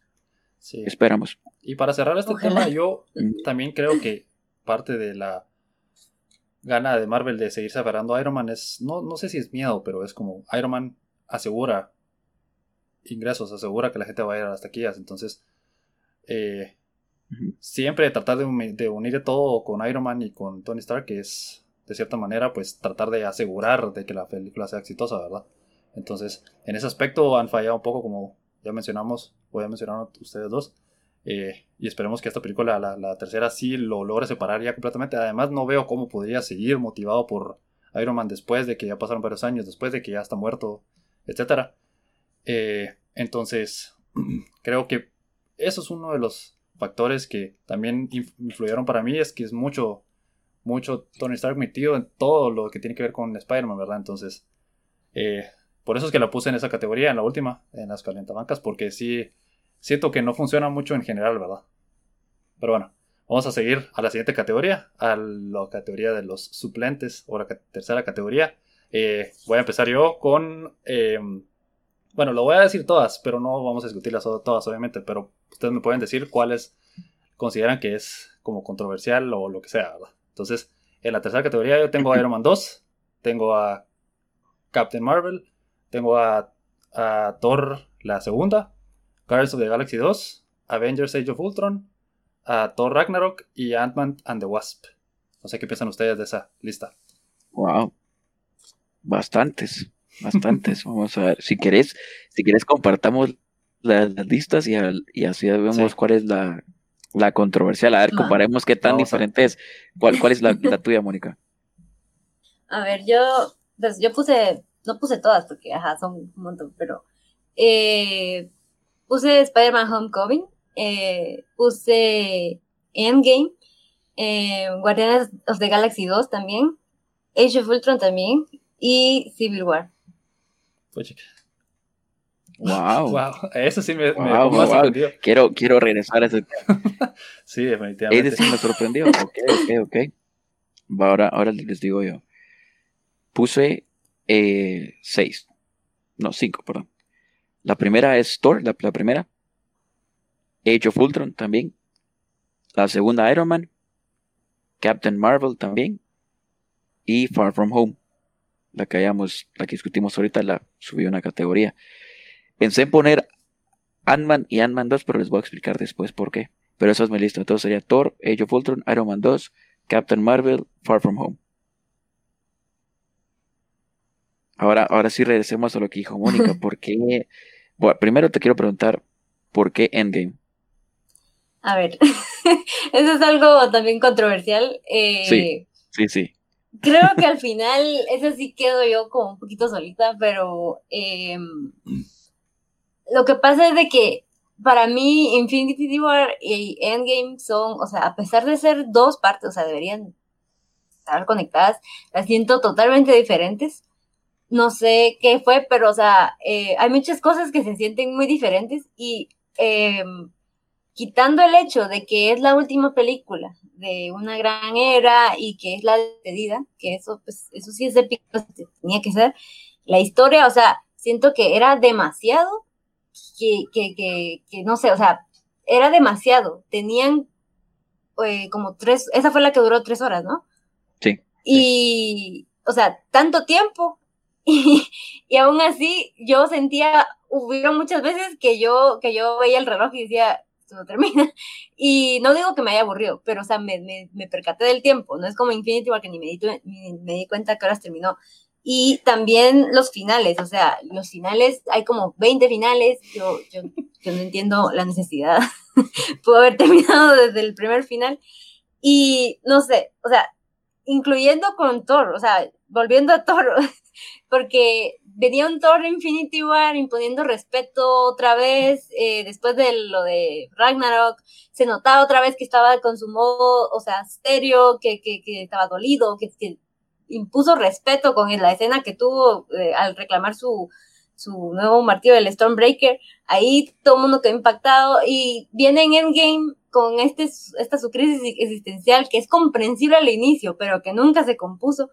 Siento que hubieron chistes, chistes que, que podés decir, eh, metamos un chiste, o sea, sin siquiera, no iba en la trama, pero metámoslo porque da risa. Eh, hay muchas cosas, es que son muchas cosas revueltas que la verdad no me dejaron disfrutar la película, o sea, hay muchas cositas que me enojaban mucho y entonces yo seguía enojada, ya no podía disfrutar lo demás, incluyendo la muerte de Iron Man, o sea, yo no, no sé, o sea, yo estuve muy encariñada con él y todo y sabía que llegaba a su fin, pero no, no, no me dolió así como decir, como todo el mundo, ¿verdad? y empezando porque Tony, yo no sé, pero él no es un hombre de familia. O sea, él no es un hombre que tú decís, ah, sí, él va a tener hijos y se va a retirar. O sea, no sé, a, a, mí personalmente no me pareció eso. O sea, no es que odie a Pepper, porque Pepper sí es cierto que es, ellos tienen un lazo más allá de una relación, siento yo. Podrían funcionar sin siquiera ser esposos o lo que fueran. Entonces, eh, siento que lo de la hija estuvo de más. Eh, siento que el final de, de Capitán América es una contradicción total a todos sus principios. Eh, no sé, o sea, para mí hubiera terminado en el funeral de Tony y ahí todavía se salvaba un poco. Pero sí, como, como digo, son muchas cositas. son muchas cositas, no digo que esté mal hecha, pero siento que está muy desordenada. Entonces, yo la tengo aquí que, pues, según había entendido, es una categoría, o sea, ni buenas ni malas, que, o sea, está en la tele y la miro, pero no, no la considero entre las favoritas o buenas para mí. O sea, yo me quedo con Infinity War y, ahí. Sí, está bien. Sí, pues interesante. yo. Sí, interesante. Yo, yo estoy poco de acuerdo, la verdad. A mí un par de cosas no me gustan tanto de, de Endgame, la verdad. Eh, la primera es que todo, o sea, resuelven todo o, encuentran la solución del el viaje en el tiempo. Eh, Tony Stark lo encuentra en un minuto, pues eh, le, le, dicen, mira, no sabemos cómo hacerle, termina de lavar los platos y después mueve un poquito ahí sus hologramas y ya resuelve todo. Entonces es como, o sea, yo entiendo que él es el mejor científico en teoría del mundo, pero, pero no, tampoco es tan, o sea, no, no sé, siento que la magia de Marvel es la ciencia. Entonces, como que muchas veces es como, la ciencia viene a reemplazar la magia, entonces, y, y a pesar de que sí hay magia, ¿verdad? Y entonces todo es como, bueno, mágicamente lo resolvieron, ¿verdad? Y esa es una. Y la otra es que el, viaje en tiempo en sí, que utilizaran ese recurso, tampoco me gustó mucho porque... Ah, no sé, siento... No, no es que sea eh, lazy, pero sí lo siento un poco como fácil, pues. No, no, no, tal vez hubieran hecho algo más. No sé. Es... No, también estoy de acuerdo que no es de mis favoritas, no, no la pongo en el, en el top 3. Pues nada mal, nada mal. Interesante porque yo, por ejemplo, yo me muero por esas películas de mis favoritas de, todas, pero yo creo que es porque están, no sé, me, me, encanta la idea de ver todos juntos trabajar. Ah, yo soy muy de todas las películas y series que tengan que ver con el viaje en el tiempo. A mí me encantan todas estas cosas de las, las eh, realidades paralelas o todo lo que están haciendo, por ejemplo, con WandaVision. Esperemos, ¿verdad? con Doctor Strange, Multiverse of Madness. Todo eso me encanta, como que los multiversos y viajar en el tiempo y las reglas que pusieron de viaje en el tiempo muy diferentes a las de volver al futuro también me gustaron. Pues así como que no, no, no afectas tu realidad, sino que afectas la realidad a la que vas. Este tipo de cosas, como que las líneas y todo me encantaron.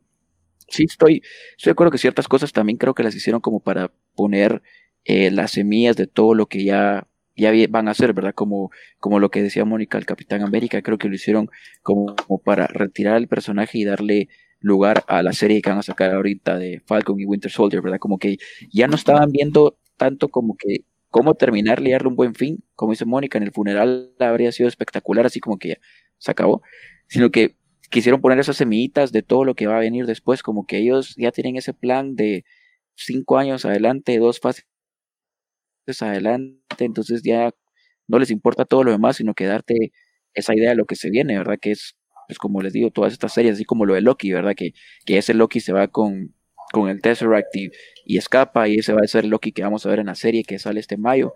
Entonces, como que ciertos detallitos, como decimos nosotros, o que quisiéramos nosotros ver de, de personajes, de desarrollo y cosas así, como que las dejaron al lado, solo para poner la semilla de lo que se venía.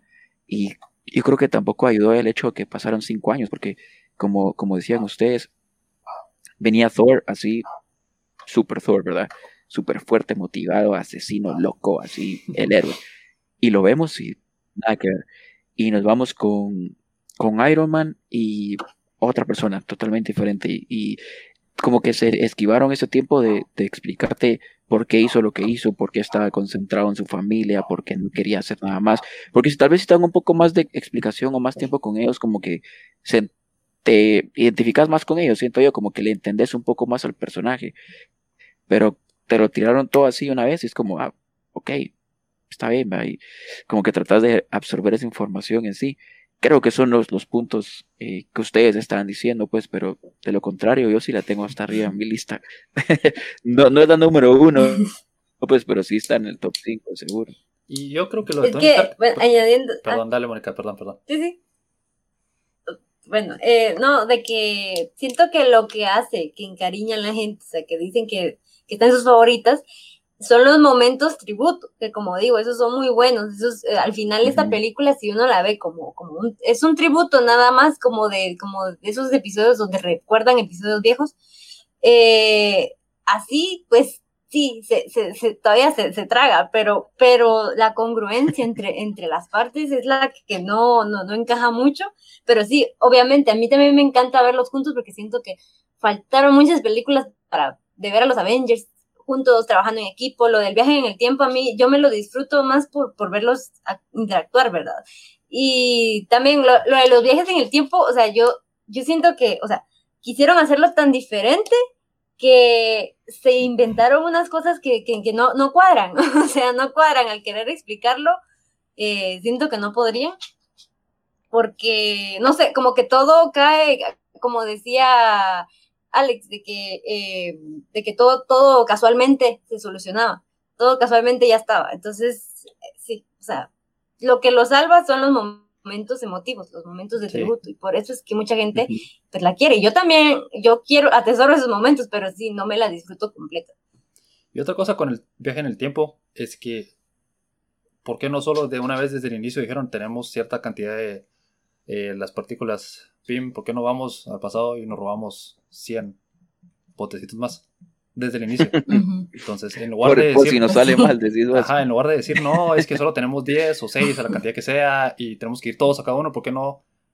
Que al final lo paran haciendo, es ir al pasado y robárselas. Entonces, eh, son, no es que sea, eso no, no es, tampoco tan, no es tampoco tan grande, pero sí son ciertas cositas que le van quitando puntos, ¿verdad? Al final de la película. Aunque yo creo que lo, lo, sí, hay cierta evolución de los personajes. También tienen que ir contra la lógica. Sí, sí, sí, sí. No, y, y por ejemplo, lo de Tony Stark a mí no me, no me, no me molesta tanto que tenga familia, porque siento que sí es una evolución de un personaje que, en teoría, en, en la primera Iron Man es joven, ¿verdad? Relativamente joven, de, tendrá menos de unos 25 años, ¿verdad? Según me acuerdo yo. Eh, mm, no, no, sí estaba mayorcito, pero... Unos 30, 30. Unos 30. Bueno, entonces. Sí, estaba más grandecito. Ajá. más, más de 30, creo yo. Ajá. Entonces, Nació en el 70. ah, bueno, entonces sí estaba algo. Citos tenía 38. Mm, va, entonces. Creo que eso salió en el 2008. Sí, entonces ya llegando a los. que 50 años es en esta película. 46, algo así. Eh, 45, uno dice, bueno, ya es entendible que después de pasar 30 años de, de fiesta, ¿verdad? Ya quiera sentar cabeza. Entonces, en ese aspecto tal vez no estoy tan resistente a que haya una evolución de su personaje. Lo que sí es de que también hay que recordar que a veces las decisiones de cambiar a los personajes o de hacer las cosas que pasaron, como decía Diego, por ejemplo, de Capitán América, es porque Chris Evans pues ya estaba, ya no, ya no quiere seguir siéndolo, ¿verdad? Capitán América como que ya está reacio a seguir, entonces había que darle una salida, ¿verdad? Igual que con Robert Downey Jr., pues había que de alguna manera sacarlo de, no sacarlo, sino darle un buen final a su participación para que, porque ya no puede seguir siendo él Iron Man si ya casi que tiene 60 años, pues.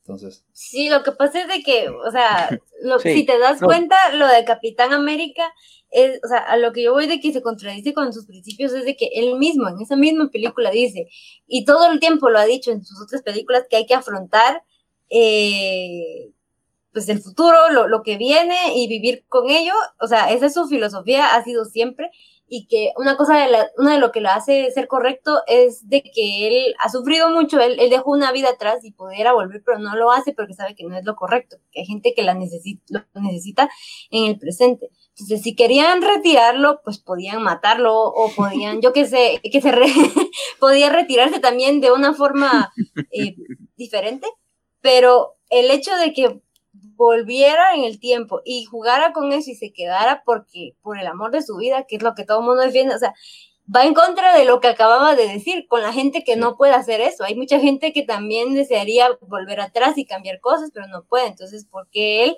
si puede, si él es la, la imagen de lo, de lo correcto? Entonces, creo que ahí es donde a mí no me cuadra. No digo que no le desee, o sea, claro que qué bonito verlo con Peggy, pero, pero, pero así es, así fue su destino. Entonces, como que forzarlo eh, cortó todo lo que él había hecho antes.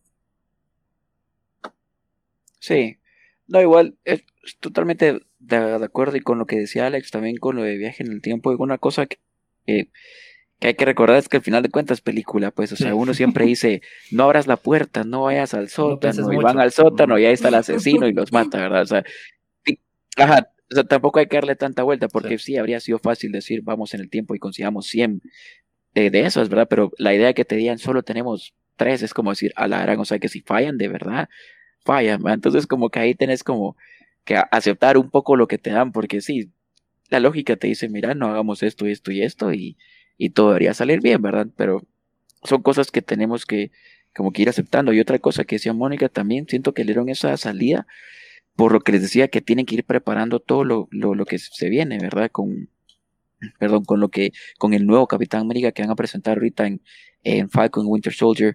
Entonces, eh, creo que no lo habrían podido hacer si, si él se queda vivo. O sea, si él se queda vivo y todo seguía bien, como que ya no iban a tener esa oportunidad de, de, decir, no, no, no se preocupen, eh, no vamos a poder meter a US Agent, ¿verdad? Que es el que va a salir ahorita sino que habrían tenido que hacer otras cosas. Y como decía Alex también a veces involucra eh, lo de los contratos y el dinero y las películas que quieren hacer y, todo, entonces como que se van inventando cositas a la movida también pensando que no les afecten todo lo que van a hacer en el futuro, entonces creo que ahí es, eh, por eso el que decía a veces como aficionado, si vas con tantas expectativas, como que salís decepcionado, entonces a veces es mejor solo como que decir, bueno, acepto lo que me estás dando, yo habría hecho estos cambios, pero se aprecia igual, ¿verdad? porque si no, uno saldría decepcionado de todo, pues.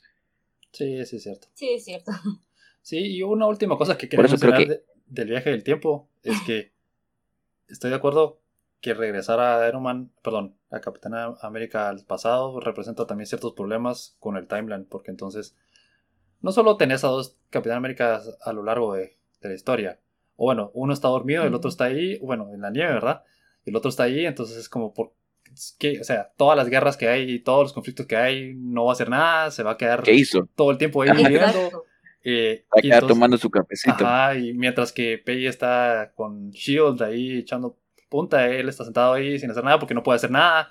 Entonces es como, si uno lo piensa un poquito, ya empieza a representar muchos problemas, ¿verdad? Sí, no, incluso Peggy, gracias a que Steve desapareció, ella siguió su legado y fundó Shield. Y de hecho ya estaba casada con alguien más que, conoció ahí en, la serie de Agent Carter. Entonces ahí te quedas como, ¿dónde está su esposo? Porque no, no fue como que volvió antes de, del suero. Entonces sí, o sea, no, no, no tiene congruencia eso. Además también. Sí, son cosas que tienen que explicar eventualmente, pues o así, ustedes no sé si han visto esa teoría de en las redes sociales de qué pasó con toda la gente que fue snapeada y estaba en un avión. Cuando regresaron, van a regresar en el cielo, en donde estaba el avión. en el suelo, sí, eso. Sí, cabal, es cierto. Van a regresar ahí, se van a caer los que están en barcos, los que están en carros, los que iban en buses, los que están en el trabajo, porque ahorita en, sí están al día en WandaVision, ¿verdad? Para, para mencionar. vamos a discutirlo. Ah, ahorita cuando, cuando, cuando Mónica Rambeau regresa, regresa en el hospital. Sí. Entonces, son cosas que, no sé, es, tonto, pero cuando si te pones a pensar así como si los que van en un avión, la mitad de los que iban en el avión desapareció y que iban a aparecer ahí en el cielo y, y caerse. no sé, por eso digo que si te empezás a, pensar todas esas cosas, como que pierde un poco el chiste a los que están en el bar, en un barco que van a aparecer en la mitad del océano y morirse. No sé, como que es un poco tétrico si lo pensás así, por eso a veces solo es como que, bueno, asumir que cayeron en una nube y la nube los salvó y todos están bien y, y nadie más murió, porque te pensás en pensás esas cositas y como que empezás a encontrar muchas fallas en, en lo que hicieron, entonces como que ya no tiene mucho sentido, ¿verdad? Sí, sí, no, tienes razón, el objetivo tampoco es como que deshacer todas las pues películas, pero sí hay cierto componente de este tipo de películas eh, sí. es que son al final son entretenimiento de la mejor calidad. O sea, son el mejor entretenimiento que vas a encontrar.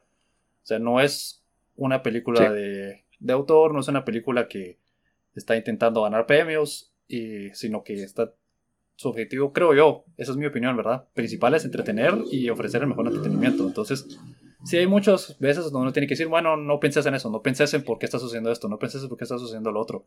Eh, un ejemplo de eso es en Iron Man 2, y ese es el por eso es que también la coloqué aquí, porque no creo que sea tan mala como para estar en la última categoría.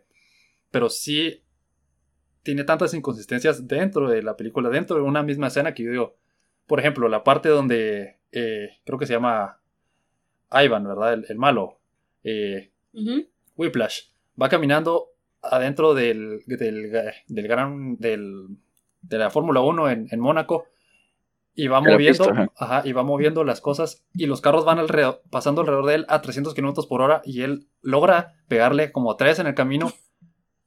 Es imposible que una persona pueda ver un carro a 300 kilómetros por hora. O sea, es imposible.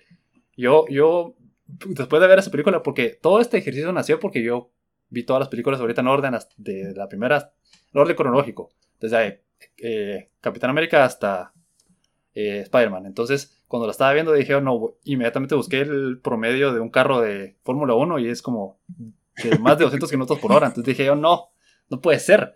Y de ahí, convenientemente, él sabía que Tony Stark iba a meterse a carrera. Eh, Tony Stark decidió irse a meter a su carro y sí, por supuesto que le dieron permiso los organizadores de la Fórmula 1 de, ah, sí, anda a competir, ¿verdad? No tengas pena. Entonces todas esas cositas como que uno dice, bueno, no, no, no, no, no analicé, solo se metió, sí, solo llegó, destruyó y ya. Entonces, eso es un montón de... Sí, pero bueno, si quieren pasemos a la siguiente categoría. si quieres empezar contigo, Mónica, nos puedes decir cuáles son las que tenés aquí y llevamos cada uno diciendo. Bueno, en la tercera, que serían las buenas, eh, tengo Infinity War. Eh, tengo Thor 2 para mí. Eh, tengo Ant-Man y Doctor Strange. Ah, ok. ¿Leo? Ok, ok. Alex. Aguanta, va, voy, voy. Dale, dale. entonces, en esta, la número 2, ¿verdad? Los, los titulares. Tengo las dos, las dos de Ant-Man, que ninguna de esas fue totalmente mi, favorita, pero son buenas, ¿verdad? Las dos de Guardians of the Galaxy, volumen 1 y 2. Tengo a Doctor Strange. Tengo a Spider-Man Homecoming. Iron Man, la primera. Y la primera, el Capitán América también. Mm. Yo tengo a Guardians of the Galaxy, tengo a Iron Man 1, a Avengers, también la primera, a Ant-Man, tengo a Capitán América Civil War, a también Homecoming, Doctor Strange y las dos de. Bueno, las, dos últimas. Bueno, penúltimas. Infinity War y Endgame. Ah, no estamos tan mal, o sea, sí estamos. estamos bien. Estamos parejos, no hay nada extremadamente polémico en nuestras Soy sincero, yo, yo, pensé que la polémica yo iba a ser el polémico al decir que ni Infinity War ni Endgame eran de mis favoritas, porque yo pensé que los dos le iban a poner ahí pero no sé, no, no, Mónica. ahorita, yo me siento polémico por ponerlas en mis favoritas, ¿me entiendes? Ah, bueno, y una cosa que quería mencionar es que se me olvidó decir que Thor, la primera, también está en mi tercera categoría, es que no la puse en la lista, ah, pero, pero, bueno. Pero sí, en fin, no, no hay mucha controversia aquí. Eh, yo diría que si pudiera... Si yo tengo tres en mi, en mi categoría 1 en, los, en las superestrellas, entonces en la categoría 2 en los titulares podría decir que el top 5 sí es Infinity War y Endgame. Y luego muy de cerca, Civil War, porque a mí sí me gusta bastante Civil War, entonces no sé qué piensan ustedes. Sí, pues sí. Estoy de acuerdo, menos yo, como te digo, lo bueno es que en esta no hubo tanta polémica, creo que aquí ya, ya son más las películas que todos disfrutamos, porque en las, en las otras dos categorías realmente no es como que las odiáramos, ¿verdad? Sino que fueron nuestras menos favoritas, o sea, eh, si estás en una noche de, Netflix, pues te pensás dos veces poner una de esas listas, ¿no? Que las, las de ahora sí es como que, ah, a ver si la podría ver tranquilo. Estás cambiando los, eh, los canales y te aparece, ah, pues la dejo con mucho gusto. Entonces, sí, no hay, no hay, no hay tanta, no hay tanta diferencia. Y creo que la, la línea de todas son muy parecidas. Son como que, de las que dijimos, son como que o las más nuevitas o las de origen de, de, todos los, nuestros héroes. Entonces, sí, está bien, me pareció bien. Bueno, de acuerdo, entonces vamos a la categoría 1, a las superestrellas o la élite. Aquí me, van a juzgar ustedes, siento yo, me siento mal después de todo lo que dijeron. Empezar un día porque creo que no has empezado. Va, voy a hacer el, polémico en esto, pues. En mis superestrellas tengo a 7. Esta, esta fue la más difícil para mí, dividir las buenas con las superestrellas, los titulares con las superestrellas, porque en la lista de, o sea, de los titulares y las superestrellas, todas me, encantan, pero tampoco quería poner todas en la parte de arriba, ¿verdad? Quería ser un poco objetivo ahí. Entonces ahí tengo tres de las cuatro Avengers, ¿verdad? La primera, esa es, wow, por mucho una de mis favoritas. Yo recuerdo muy bien estar en ese año eh, leyendo prensa libre en la sección de espectáculos, que pues, prensa libre yo siempre la agarraba, le daba vuelta, leía deportes de atrás para adelante, luego me iba a los chistes y luego me iba al espectáculo y hasta ahí leía.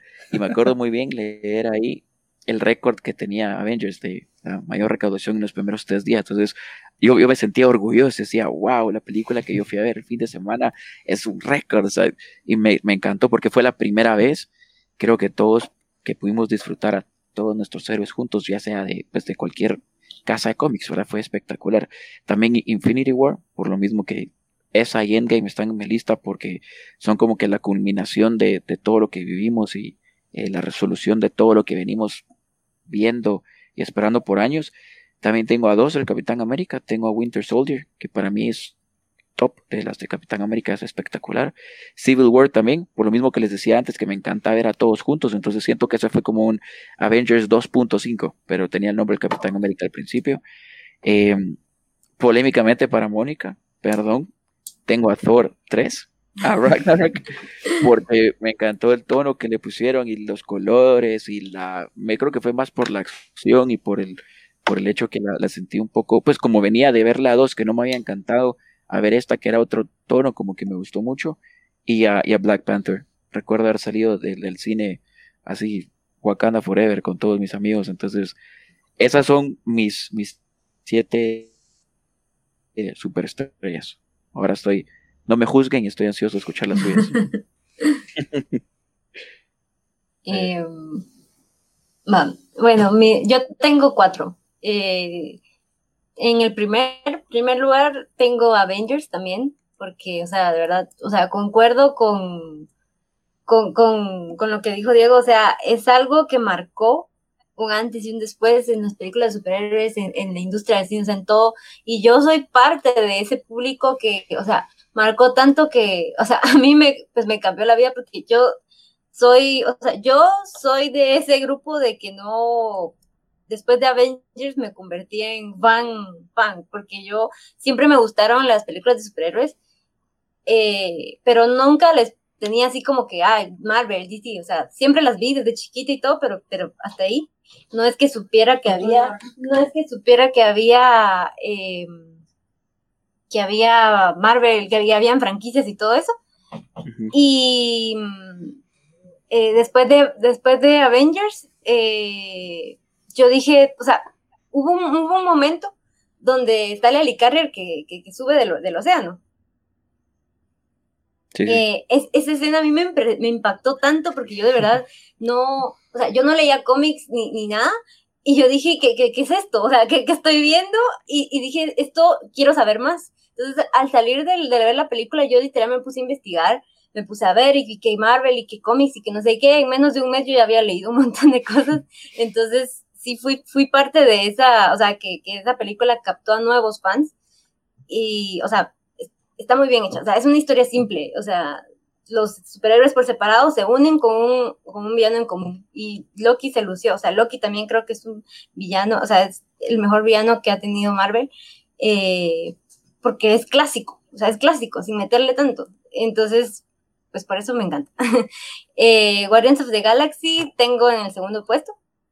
Esta es otra película que yo, o sea, desde, creo que todos estábamos con una expectativa así de que no esperábamos nada porque no sabíamos como de qué iba. había gente que decía, esto es el Star Wars, eh, pero medio tristeado. ¿Qué, qué, qué es esto? pero, pero no era una vibra mala, era una como de curiosidad, como no, no, entiendo. Y creo que eh, yo desde, desde el título, o sea, me capturaron, me conmovieron con la música, eh, todo, o sea, todos los elementos para mí fueron increíbles. Yo esa película la puedo ver muchas veces que no me aburro. Y también se siente ese clásico. Y de que es una comedia que no habíamos visto antes en Marvel y es, o sea, es único, su humor es único. Entonces, a mí me encanta por eso.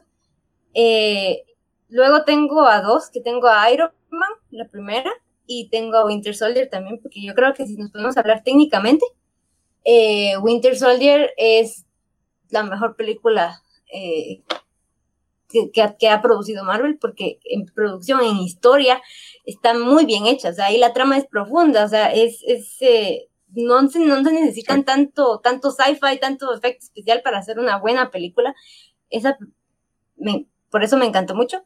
Y también tengo después a Black Panther, porque también es algo que te hizo meterte en una cultura que no existe. O sea, te hizo encariñarte en una cultura desde el inicio y, saliste también diciendo Wakanda Forever y todo, y, es un país que no, que no existe, pues entonces creo que eso, eso es algo que no se logra fácilmente, entonces también por eso la tengo ahí. Perfecto. Quiero regresar a hablar de eso ahorita, pero vamos a escuchar a Alex, porque tengo un par de preguntas para ti, Mónica. Y bueno, yo en mi, en superestrella tengo a Capitán América, la primera, The First Avenger. Tengo también a Capitán América de Winter Soldier y a Black Panther. Para mí, Black Panther es la mejor película del MCU. Eh, no solo por todo lo que representa también políticamente, que no es lo que vamos a hablar ahorita, no vamos a entrar en ese tema, pero sí es importante, sobre todo para la audiencia americana, ¿verdad? Y también porque eh, hubo discusión de que, incluso hubo discusión de que iba a estar nominado a un Oscar, entonces eso siento que sí le da un plus. Y también creo que es un, la película que tiene al mejor villano, que está mejor desarrollado, que eh, a la par de Thanos es el que tiene mejor historia, es el que tiene mejor motivación, es el que está mejor hecho. Eh, usual, eso es una crítica que tiene Marvel también, que usualmente sus, o no usualmente, sino muchos de sus villanos son, solo son malos y ya. O sea, esa es su única motivación, que son malos. Eso es todo. Pensando en, en Thor Ragnarok, el, la, hermana de Thor, que bueno, ni siquiera existe y es, solamente es mala ya. Eso es todo. O sea, no tiene ninguna más motivación que es mala. Entonces, eh, Killmonger tiene una historia de verdad, tiene una razón por la cual está enojado. Eh, y sí, es el mejor personaje para, el mejor villano para mí de todo Marvel. Y luego, tal vez no es polémica, pero tal vez la que no está en la lista de todos es The First Avenger, que para mí representa un poco lo que hizo Mónica de, de, de Avengers, de la primera, porque eh, cuando la vi me, enamoré de las películas de Marvel. Eh, también, como hablamos mucho de deporte con Diego, eh, pues yo soy aficionado de la capacidad humana y de lo que puede hacer un humano, entonces me, gustó mucho ese cambio de que él era todo delgadito y bajito y todo, y de la nada le, le pone, le cambian el switch y es gigante, y, en la siguiente escena ya está corriendo y persiguiendo un carro y todo, entonces todo eso me, me atrapó desde el inicio y la verdad es que pensándolo, cada vez que digo, bueno, quiero ver una película de Marvel, esa es una de las primeras que se me viene a la cabeza. Entonces, por eso es que yo creo que esa es de mis favoritas. Sí, totalmente de acuerdo con vos y lo que dijiste solo para agregarlo, eh, sí logró ganar Oscars, ganó tres de, mm, de siete de los que estuvo nominado. Entonces, y como decís, fue un impacto cultural enorme, o sea, mirabas a cualquier persona con el Wakanda Forever. Fue un impacto enorme, o sea, deportistas en todo el mundo haciendo la celebración. No sé si te acuerdas que Donovan Mitchell en un, eh, concurso de, Slam se puso la máscara y ahí estaba Chadwick Boseman, que, en paz descanse, y le hizo el, Wakanda Forever. O sea, jugadores de todas las ligas, niños, adultos, todos, en cualquier video que te metías en internet, todos era la broma del Wakanda Forever o, de empezar a hacer así como las batallas, ¿verdad? O sea, fue, fue impresionante y fue, fue muy bonito ver eso. Y lo que quería decir de, Mónica también es que a mí me pasó exactamente lo, mismo que, a ti cuando vi Avengers. A mí siempre me han encantado eh, los cómics en general y mis dos superhéroes favoritos de toda la vida siempre han sido el Capitán América y Flash. Pues Flash lo vamos a dejar para otro podcast porque es de otra, otros cómics, pero siempre he sido fan de, de todo eso de la serie que mirábamos de, pequeños y, de los cómics a veces mis tíos tenían y me, daban ahí. O sea, realmente nunca fui de, comprar y buscar, sino que leía lo, que tenía. Y, cuando vi esa película me di cuenta que las otras películas que había visto eran juntas, eran en un mismo universo, porque eso, eso no, no pasaba realmente, o sea, no, no teníamos esa unión, era la película tuya tuya, tuya, tú sos tu personaje, tú sos tu propia vida y realmente nunca hubo esa conexión. Entonces siento que al fin fue esa conexión y así, wow, sí se puede, o sea, de verdad puedes tener a todos juntos y no necesitas hacer una película de un superhéroe luego de otro, luego de otro y que se acabe, sino que puedes tener a todas estas superestrellas juntas y, y ponerlas a luchar y miren en lo que se convirtió, pues, o sea, increíble pensar que en una película, un proyecto que nadie creía, empezando ahí en el 2008, se convirtió en una industria de billones de dólares que ha amasado fans en todo el mundo. O sea, nosotros, y cuando salió Iron Man, yo tenía 14 años, por ejemplo, y niños que hoy tienen 14 años, les aseguro que son igual de fans que nosotros tres, pues, que están pendientes de las películas y de las series, o sea, la cantidad de tiempo que han tenido para generar sus aficionados, eh, la retención que han, tenido, porque es un problema con, con, los, con los vecinos, ¿verdad? Con la competencia, algo que no podía hacer en su universo, ellos lo han hecho de una manera espectacular, entonces creo que, igual que dijo Mónica, en ese momento de, de Avengers fue donde me agarraron y ya nunca me soltaron. Definitivamente. Yo quería agregar también de que cuando estaba viendo las películas ahorita, cuando vi Guardians of the Galaxy, la primera, ahí creo yo que fue donde cambió mucho el, universo de Marvel porque ahí fue donde las películas dejaron de estar como asentadas en la tierra, como grounded.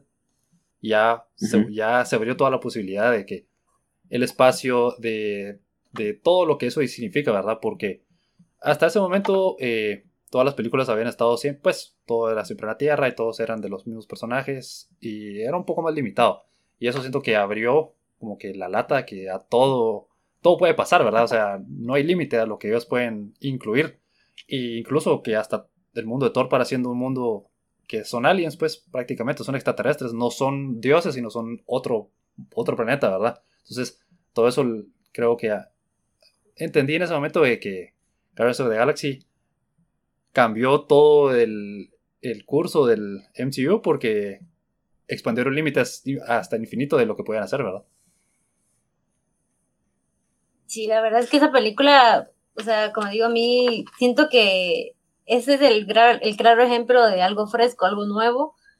Y, o sea, se, se siente diferente. O sea, no, la puedes comparar con muchas películas, pero que digas es igual a tal película, no, porque mezcla muchas cosas. Ahí sí que el director, o sea, James Gunn, eh, eh, hizo, hizo un excelente trabajo porque yo creo que nadie esperaba que fuera más que una película más, o sea, ya, o sea, X. Y terminó siendo, o sea, desde, o sea, hasta, hasta el final con Baby Groot, pues que cuánto revuelo tuvo, tuvo, tuvo ese personaje, el cariño, eh, o sea, siento que, se hicieron como, es, es, como otra mini franquicia, o sea, podrían hacerlo súper aparte, o sea, entonces, a, mí eso es lo que me encanta, y sí, como digo, o sea, como dice Alex, de que si me pongo a pensar ahorita quiero poner una película, sí, tengo en mi mente Guardians of the Galaxy y no me aburre, o sea, sí, podría verla muchas veces. Sí, eso es cierto. Yo me acuerdo haber visto el trailer y decía, wow, o sea, está bueno, pues la voy a ver porque ni modo, es, parte del universo y, es Marvel, pero me quedé súper extrañado, porque como dice Alex, todo lo demás había sido tan normal de la Tierra que eso fue bastante loco. Y como decía Mónica, lo bueno es que James Gunn logró mantener esa misma base para la, segunda y ya está trabajando en la, tercera. Entonces, pues, no la misma base, sino que al menos el mismo tono, sino que, que él escribió y dirigió todo y que va a ser lo mismo en la tercera. Entonces, como que al menos te da un poquito más de paz saber que no se van a meter con esos personajes o, alguien más va a llevar otra visión. Porque, como vos decís, gracias a eso, el espacio, tenemos todo, lo demás y ahora no sé, ni, ni sé qué nos espera, la verdad, con Doctor Strange 2, con Spider-Man 3. Imagínense que si se haga cierto los rumores que dicen del, del eh, Spider-Verse. Entonces, no sé, Alex dijo y tiene tanta razón, tienen acceso a absolutamente todo. Y ahorita con todo lo que les regresó de Fox, o sea, imagínense todas las locuras que van a poder hacer cuando empiecen a meter mutantes. Yo me muero cuando puedan decirlo, cuando digan la palabra mutante. Creo que todos nos vamos a volver locos. Va a ser como cuando el capitán dijo Avengers Assemble, cuando alguien diga la palabra él es un mutante o él mutó, no sé, cosas así, ¿verdad? Va a estar súper loco. Y eso es otra cosa, algo bien interesante. ¿Cómo piensan ustedes que van a llevar ese cambio? Porque yo creo que es algo que están haciendo ahorita en, en WandaVision con, con Mónica Rambeau y, y, Fotón. Y estoy casi seguro que van a decir, Mónica, tu ADN mutó y ahora tienes poderes o algo así, no sé, eso siento yo, pero ¿cómo la ven ustedes? ¿O qué creen que va a ser lo que haga que se abra la puerta al mundo? Porque también tienen que explicar dónde estuvieron los mutantes todo este tiempo.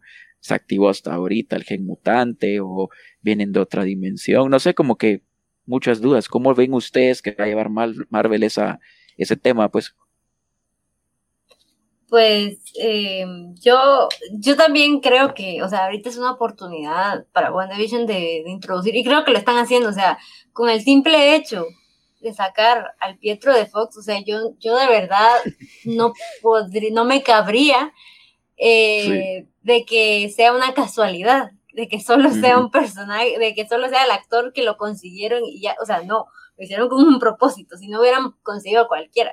Entonces, yo más creería de que como es súper complicado como conectar toda la franquicia de X-Men de Fox con, con, la lógica de, del MCU, creo que encajaría más lo de pues lo del multiverso, ¿no? Lo de la, sí. lo, de que vino de otra dimensión, de, de, es el Pietro de otra dimensión. Entonces, eso, esa es una gran excusa para, para decir, bueno, él, él es eh, Pietro, es un X-Men, es, es un mutante de otra dimensión. Y con lo de Mónica también, o sea, con solo que hayan dicho que ya le está cambiando el, el ADN, o sea, eso literal, o sea, so, solo, solo cambian la palabra. Pero también se me hace un poco raro porque, o sea, los, bueno, primero que los mutantes nacen mutantes, uh -huh. pero claro, siendo el MCU pueden cambiar eso, o sea, pueden cambiar el origen. Pero, o sea, que solo ella cambiara y por qué no los demás eh, del pueblo, se me hace un poquito extraño eso. Entonces sí, sí más me iría por la teoría de lo de Pietro, o sea, que, que él sea la puerta. Sí, eso es cierto, y, lo, lo, que decís es bien importante también, que, eh, que ellos pueden hacer el cambio, pero creo que sí van a hacer algo, como tú dices, del, del multiverso, de traerlos, porque es importante el tema que ha sido siempre de los X-Men, de que nacen así, ¿verdad? Y que deberían de evitar que, que haya mutantes y cosas que no controlas. Entonces, también creo que lo del pueblo algo van a tener que explicar, porque a Mónica le decían que era porque estuvo una vez, se pasó una vez, después cuando la tiraron de vuelta y después volvió a entrar. Y tal vez van a tirar alguna excusa que como todos los demás realmente nunca salieron, tal vez no llegaron a mutar o tal vez van a mutar un par, ¿verdad? Y, y no sé, es, es, no sé, es emocionante cada fin de cada semana es emocionante saber qué se van a inventar o qué, van a, qué va a salir.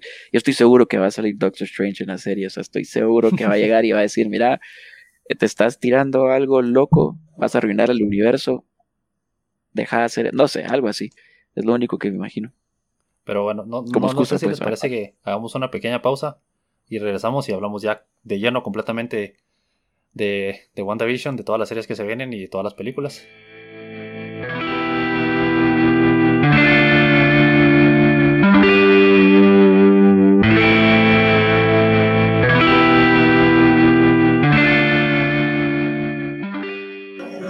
Bien, gracias a todos por seguir con nosotros. Vamos a empezar este último segmento con Alex y con Mónica. Y ahora, ya que cubrimos todo lo del MCU y las películas, vamos a cambiar un poco el chip y hablar acerca de Disney Plus y las series que están sacando ahorita. Pues ya hemos discutido un poco de, de WandaVision, pero obviamente no es lo único que se viene. Tenemos muchísimo contenido que se va a venir este año y el otro año también. También hay que estar atentos para ver qué hacen con, con, Black Widow, ¿verdad? Si la van a dar en el cine o la van a sacar en, en, Disney Plus. Pero solo para que iniciemos la conversación, se vienen series como The Falcon and Winter Soldier, se viene la serie de Loki, se viene What If, la serie animada. También vamos a tener la serie Hawkeye con Kate Bishop. Eh, vamos a tener Miss Marvel también, que va a ser, pues, obviamente, la conexión con la segunda película Captain Marvel. También va a aparecer Monica Rambeau. Moon Knight también va a aparecer con el cast de Oscar Isaac, She-Hulk, que ya tienen también a su, a su actriz para interpretar a She-Hulk. También va a aparecer Mark Ruffalo, va a aparecer Tim Roth, que es el villano de la primera película en el 2008. Entonces un cambio, eh, no pues no cambio, pero una adición muy interesante. Y bueno, Secret Invasion también es otra, es otra muestra lo que se viene. Ironheart. Entonces, muchísimas cosas, ¿verdad? Armor Wars con eh, con, con, Don Cheadle también. Entonces, ¿qué, ¿qué, piensan? ¿Qué es lo que les emociona más a ustedes? ¿Qué esperan de estas series viendo lo de WandaVision? Cuénteme, abran, abran su corazón acerca de estas series. Eh, bueno, aparte de WandaVision, eh, una serie que me emociona bastante es, bueno, todas, pero me emociona Falcon and the Winter Soldier. O sea, la verdad es que sí, desde, desde antes que saliera WandaVision, yo, o sea, se veía que venían estas series con otra vibra. Eh, entonces, eh, sí, yo creo que después de la probada que nos dieron con, después de la probada que nos dieron con WandaVision, eh, se ve que sí vienen con, con buena calidad, con, con, el corazón. Entonces sí, eh, Winter, Falcon and the Winter Soldier, a mí es la que me tiene ahorita bastante emocionada. Y Loki. Sí, yo, a mí también la que, la que más me intriga es eh, Loki, la de Loki, porque te soy sincero, no sé por qué no lo había pensado antes, pero tenés toda la razón cuando estamos hablando de las películas de que este es un Loki que está en otra timeline, ¿verdad? Entonces, es, otro Loki. Eso de nuevo le abre una posibilidad a todo lo que. Entonces, porque uno puede argumentar cualquier cosa de ese timeline, ¿verdad? Uno puede decir incluso que hasta los mutantes están en ese timeline y no lo sabíamos, etcétera, ¿verdad? Entonces, ese, es un buen punto y, tener, y eso es una cosa que me llama mucho la atención. Y también quiero, eh, regresando un poco a WandaVision, pues ahí sí que el final y a ver qué es lo que está pasando, ¿verdad? O sea, entender un poco más de toda la situación porque al principio de los primeros dos episodios que eran casi que exclusivamente el mundo de ella inventado, ¿verdad? Sí, uno se queda como, ¿qué está pasando? Y, y como sí, ¿por qué? Y todo eso. Entonces, al final sí, pues como que sí le, sí mostraron bien y me gustó como lo hicieron de que es ella creándolo y, pero tenemos que entender por qué está haciéndolo y aparentemente es por Agatha Harkness, ¿verdad? Ella, la está controlando, pero no sabemos si ella es la que está controlando a, Wanda para que cree todo el mundo o Wanda lo está creando solo porque está por alguna razón, no sé. El punto es de que tenemos que ver qué sucede con esa serie y eso me intriga bastante ver qué, en, qué, en qué se resuelve, ¿verdad? Exacto, sí. Y es justo lo, que decía Cabal, esta serie Loki creo que es la que más me emociona a mí.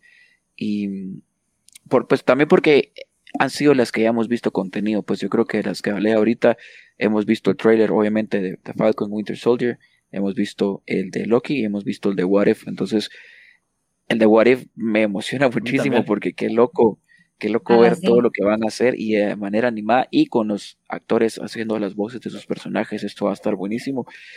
Y creo que eso es, eso es buen punto también lo que decís Alex, que como vamos a explorar cosas en diferentes dimensiones, ¿quién quita que en estos lugares sí va a ser muy normal que existan los, mutantes? Y, ay, sí, él es mutante, ella es mutante y no pasa nada, y él, este Loki tal vez sí sepa de esto, porque nuestro Loki, él sí está muerto, o sea, él ya confirmaron que murió y no fue truco, no estaba engañando a nadie, y el Loki que vamos a ver es diferente, y según estaba viendo, eh, como que lo van a poner a pelear con diferentes Lokis de otras dimensiones que están haciendo como que problemas y algo así, se escucha súper loco, la verdad. Entonces, creo que va a ser así loco estilo WandaVision que no sabes qué esperar y, y creo que va a ser bastante bueno. Otra pregunta interesante que les tengo es, ¿qué prefieren ustedes? Porque plataformas como Netflix, por ejemplo, con series así sci-fi como Stranger Things, te lanzan los nueve episodios en un viernes y depende de ti si los querés ver en un día o no. Estas pues es una por semana. ¿Qué prefieren ustedes? ¿Consumir el contenido una vez por semana o que les tiren todo y verlo en un fin de semana? Pues yo la verdad, o sea, yo venía, me costó muchísimo adaptarme al formato que trajo Netflix de todas las series de un solo, porque venía de series de televisión semanales. Entonces, eh, la verdad yo prefería lo de semanal porque siento que uno se lo acaba y de ahí pide más y es una obsesión. Entonces, eh, siento que, o sea, para a mí me gusta, me gusta este formato. Claro que es por, al final es por, pues porque Disney quiere ganar más, obviamente, quieren mantener a los suscriptores. Pero siento que está bien, o sea, porque te da, te da esa vibra que, siento que se estaba perdiendo con las series que salían de un solo. Porque el hype pasaba una semana y, y eso era todo. Y les estaban, y por culpa de eso estaban sacando demasiadas series y estaban dejando al lado la calidad, porque necesitaban cantidad sobre calidad. Entonces yo creo que regresar a este formato, aunque no le guste mucha gente, a mí tampoco, porque yo también me había acostumbrado a, ver de corrido una serie en dos días, eh, creo que está bien, o sea, a mí me gusta, o sea, siento que se aprecia mejor y así también da para que uno se emocione, haga teorías, yo qué sé. Entonces, a, mí sí me gusta semanal. A mí también me gusta Alex. semanal, porque yo creo que mucho de los éxitos, éxito de las series anteriores como Game of Thrones eh, y todas las series eh, Breaking Bad, etcétera, que te dan chance de ir semana a semana, como dice Mónica, y discutiendo y analizando lo que va pasando, ¿verdad? Entonces van creando una... Sí, un hype, pero como gradual. Que va llegando hasta el clímax del final de la serie. Esto, bueno, yo sí vi todos los episodios de WandaVision de una vez porque no los había podido ver todos. Pero sí, entendería ir viendo semana con semana qué está pasando, qué está pasando hasta ahorita que ya nos revelaron eh, quién es el, pues, uno de los villanos principales. Y entonces ahora que estamos ya en el clímax, nos quedamos ahí como, bueno, ¿qué está pasando? entonces nos, nos, tienen así como que enganchados, ¿verdad? Entonces yo creo que esos efectos se logran mejor y es más efectivo semana a semana que todo de una vez. Ahora sí, a veces aprecio como tener las series, por ejemplo, hacer binge watch, haber hecho binge watch eh, WandaVision también es entretenido, pues episodio tras episodio tras episodio, entonces uno no se pierde nada, no tiene que esperar. Pero sí aprecio más ese formato de semana a semana donde uno va, la expectativa va creciendo gradualmente. Sí, sí, yo estoy de acuerdo con ustedes dos y, es importante lo que decía Mónica también que es para crear que la gente se quede, porque si no, es algo que hice con Amazon Prime para esta serie de The Voice. Eh, se paga solo la, suscripción por el tiempo que, sale la serie. Y ya después de, dejé de pagar y voy a volver a pagar hasta que salga la tercera temporada. Entonces, lo que hacen ellos también es, un ejemplo muy bueno es que todos los viernes que yo me meto a Twitter a las 7, 7 y media de la mañana, ya es trending topic mundial, WandaVision número uno. Entonces, eso hace que las conversaciones de tu contenido, de tu plataforma y tu serie sean constantes todas las semanas y es súper entretenido ver teorías. No sé si ustedes siguen el canal en YouTube que se llama Emergency Awesome, pero si no lo hacen, háganlo, se los recomiendo. Es un tipo que, igual que nosotros, les encanta todo lo de los cómics y las películas y hace breakdowns de absolutamente todo, de cada episodio, de cada trailer, de los easter eggs que salieron en el cielo, en las nubes, o sea, es una loquera bien entretenida y creo que no te daría espacio a hacerlo si fuera todo de una vez. Entonces, también aprecio, como dice Alex, eh, hacer el binge watch y ver nueve episodios de, por ejemplo, la segunda temporada Stranger Things, los vi todos en un día. Eh, pero, pero sí, es, más bonito esto del semanal y como va a ser constante el contenido, pues sacaba WandaVision, empieza Falcon Winter Soldier, sacaba y empieza Loki, sacaba y sale otra película. Entonces creo que eso también te mantiene un poco más enganchado en, el contenido, que es lo mismo que hizo con Disney con Mandalorian. Y, y, creo que es una buena estrategia. Tal vez lo van a empezar a hacer las otras plataformas cuando se den cuenta que es algo bueno, porque porque sí es bueno, lo que sí no me gusta es esperar. Ya quiero que sea viernes. Por ejemplo, hoy que estamos grabando esto es martes y ya quiero que sea viernes para ver qué va a pasar y sacar el episodio y ya quiero que sea el otro viernes para ver qué pasa. Entonces, creo que eso es parte de lo que ellos quieren hacer, dejarnos esa, esa chispita en nosotros de querer más y más y más y más, consumir contenido hasta que no podamos más. Bueno, yo creo que una ventaja también de esto para Disney es que tienen un universo amplio en donde pueden hacer esto, escalonar series una tras otra.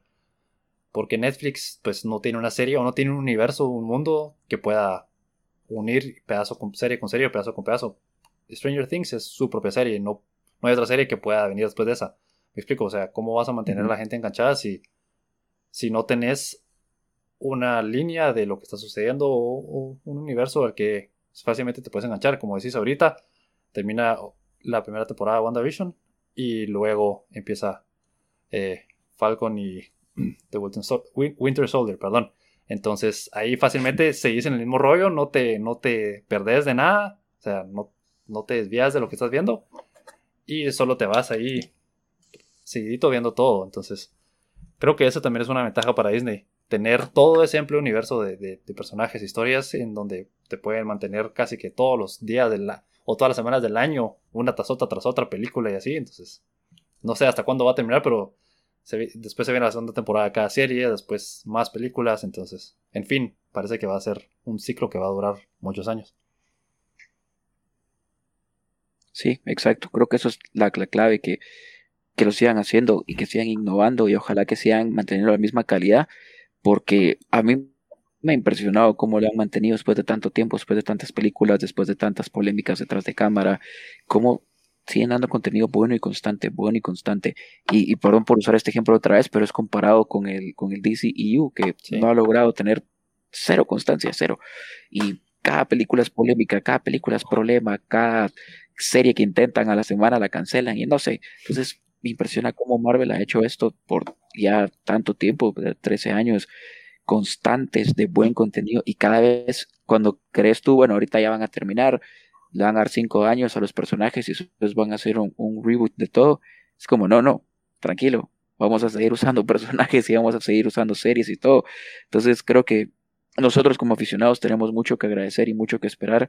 Y, la verdad es que sí, solo seguir consumiendo siempre, aprovechando cada cosa que saquen, porque estoy seguro que por más mala que sea y por más pésimos comentarios que tengan, nosotros tres vamos a estar ahí viéndolo siempre, pagando para ir al cine y quejándonos, pero a la próxima vamos a regresar. Entonces, creo que eso también es importante que, que, mantengan esa calidad para que gente como nosotros pues sigamos consumiendo, ¿verdad? Siempre, pues, que es lo importante para ellos también, que a final de cuentas, hablemoslo como son, es, es un negocio para ellos.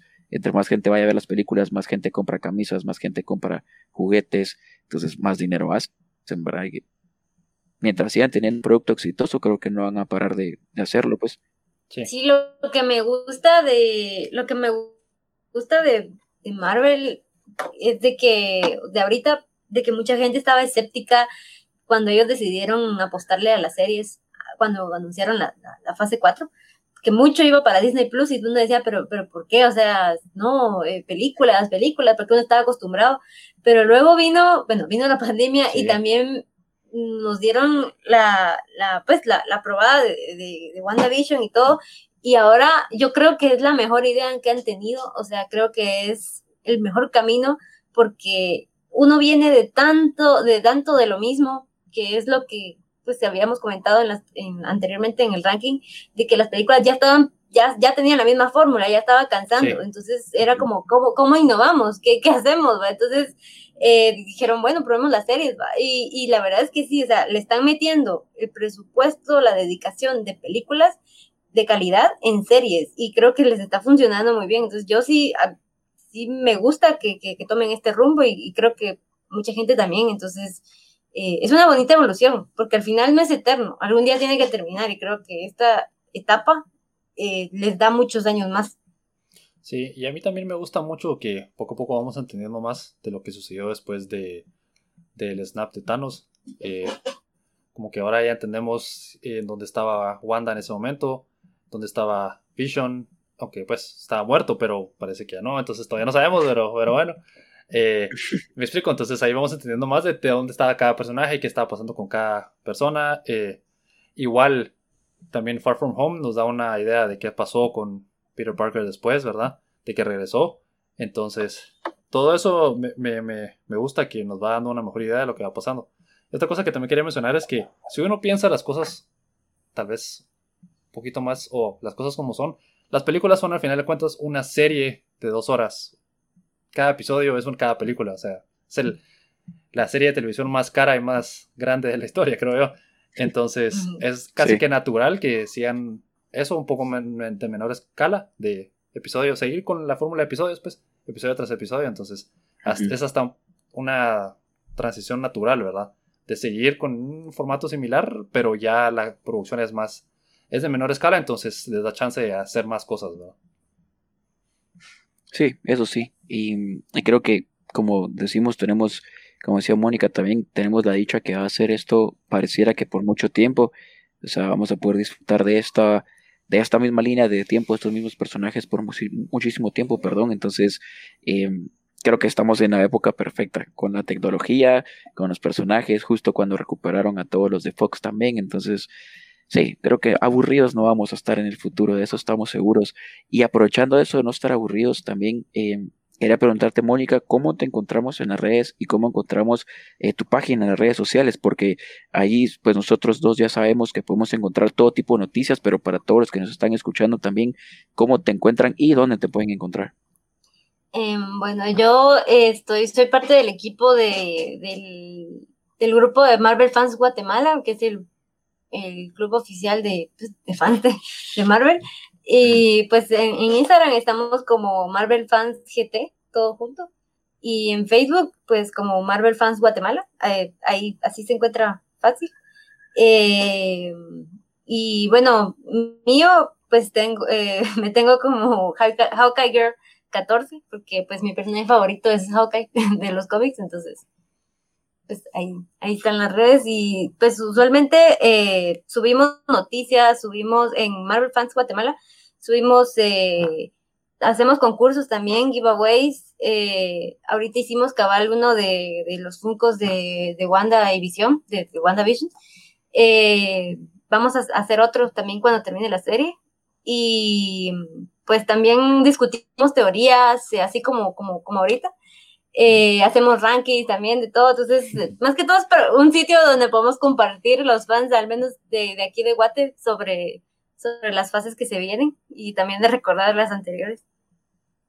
Excelente, muchísimas gracias. Justo eso te iba a preguntar que qué tipo de contenido tenían.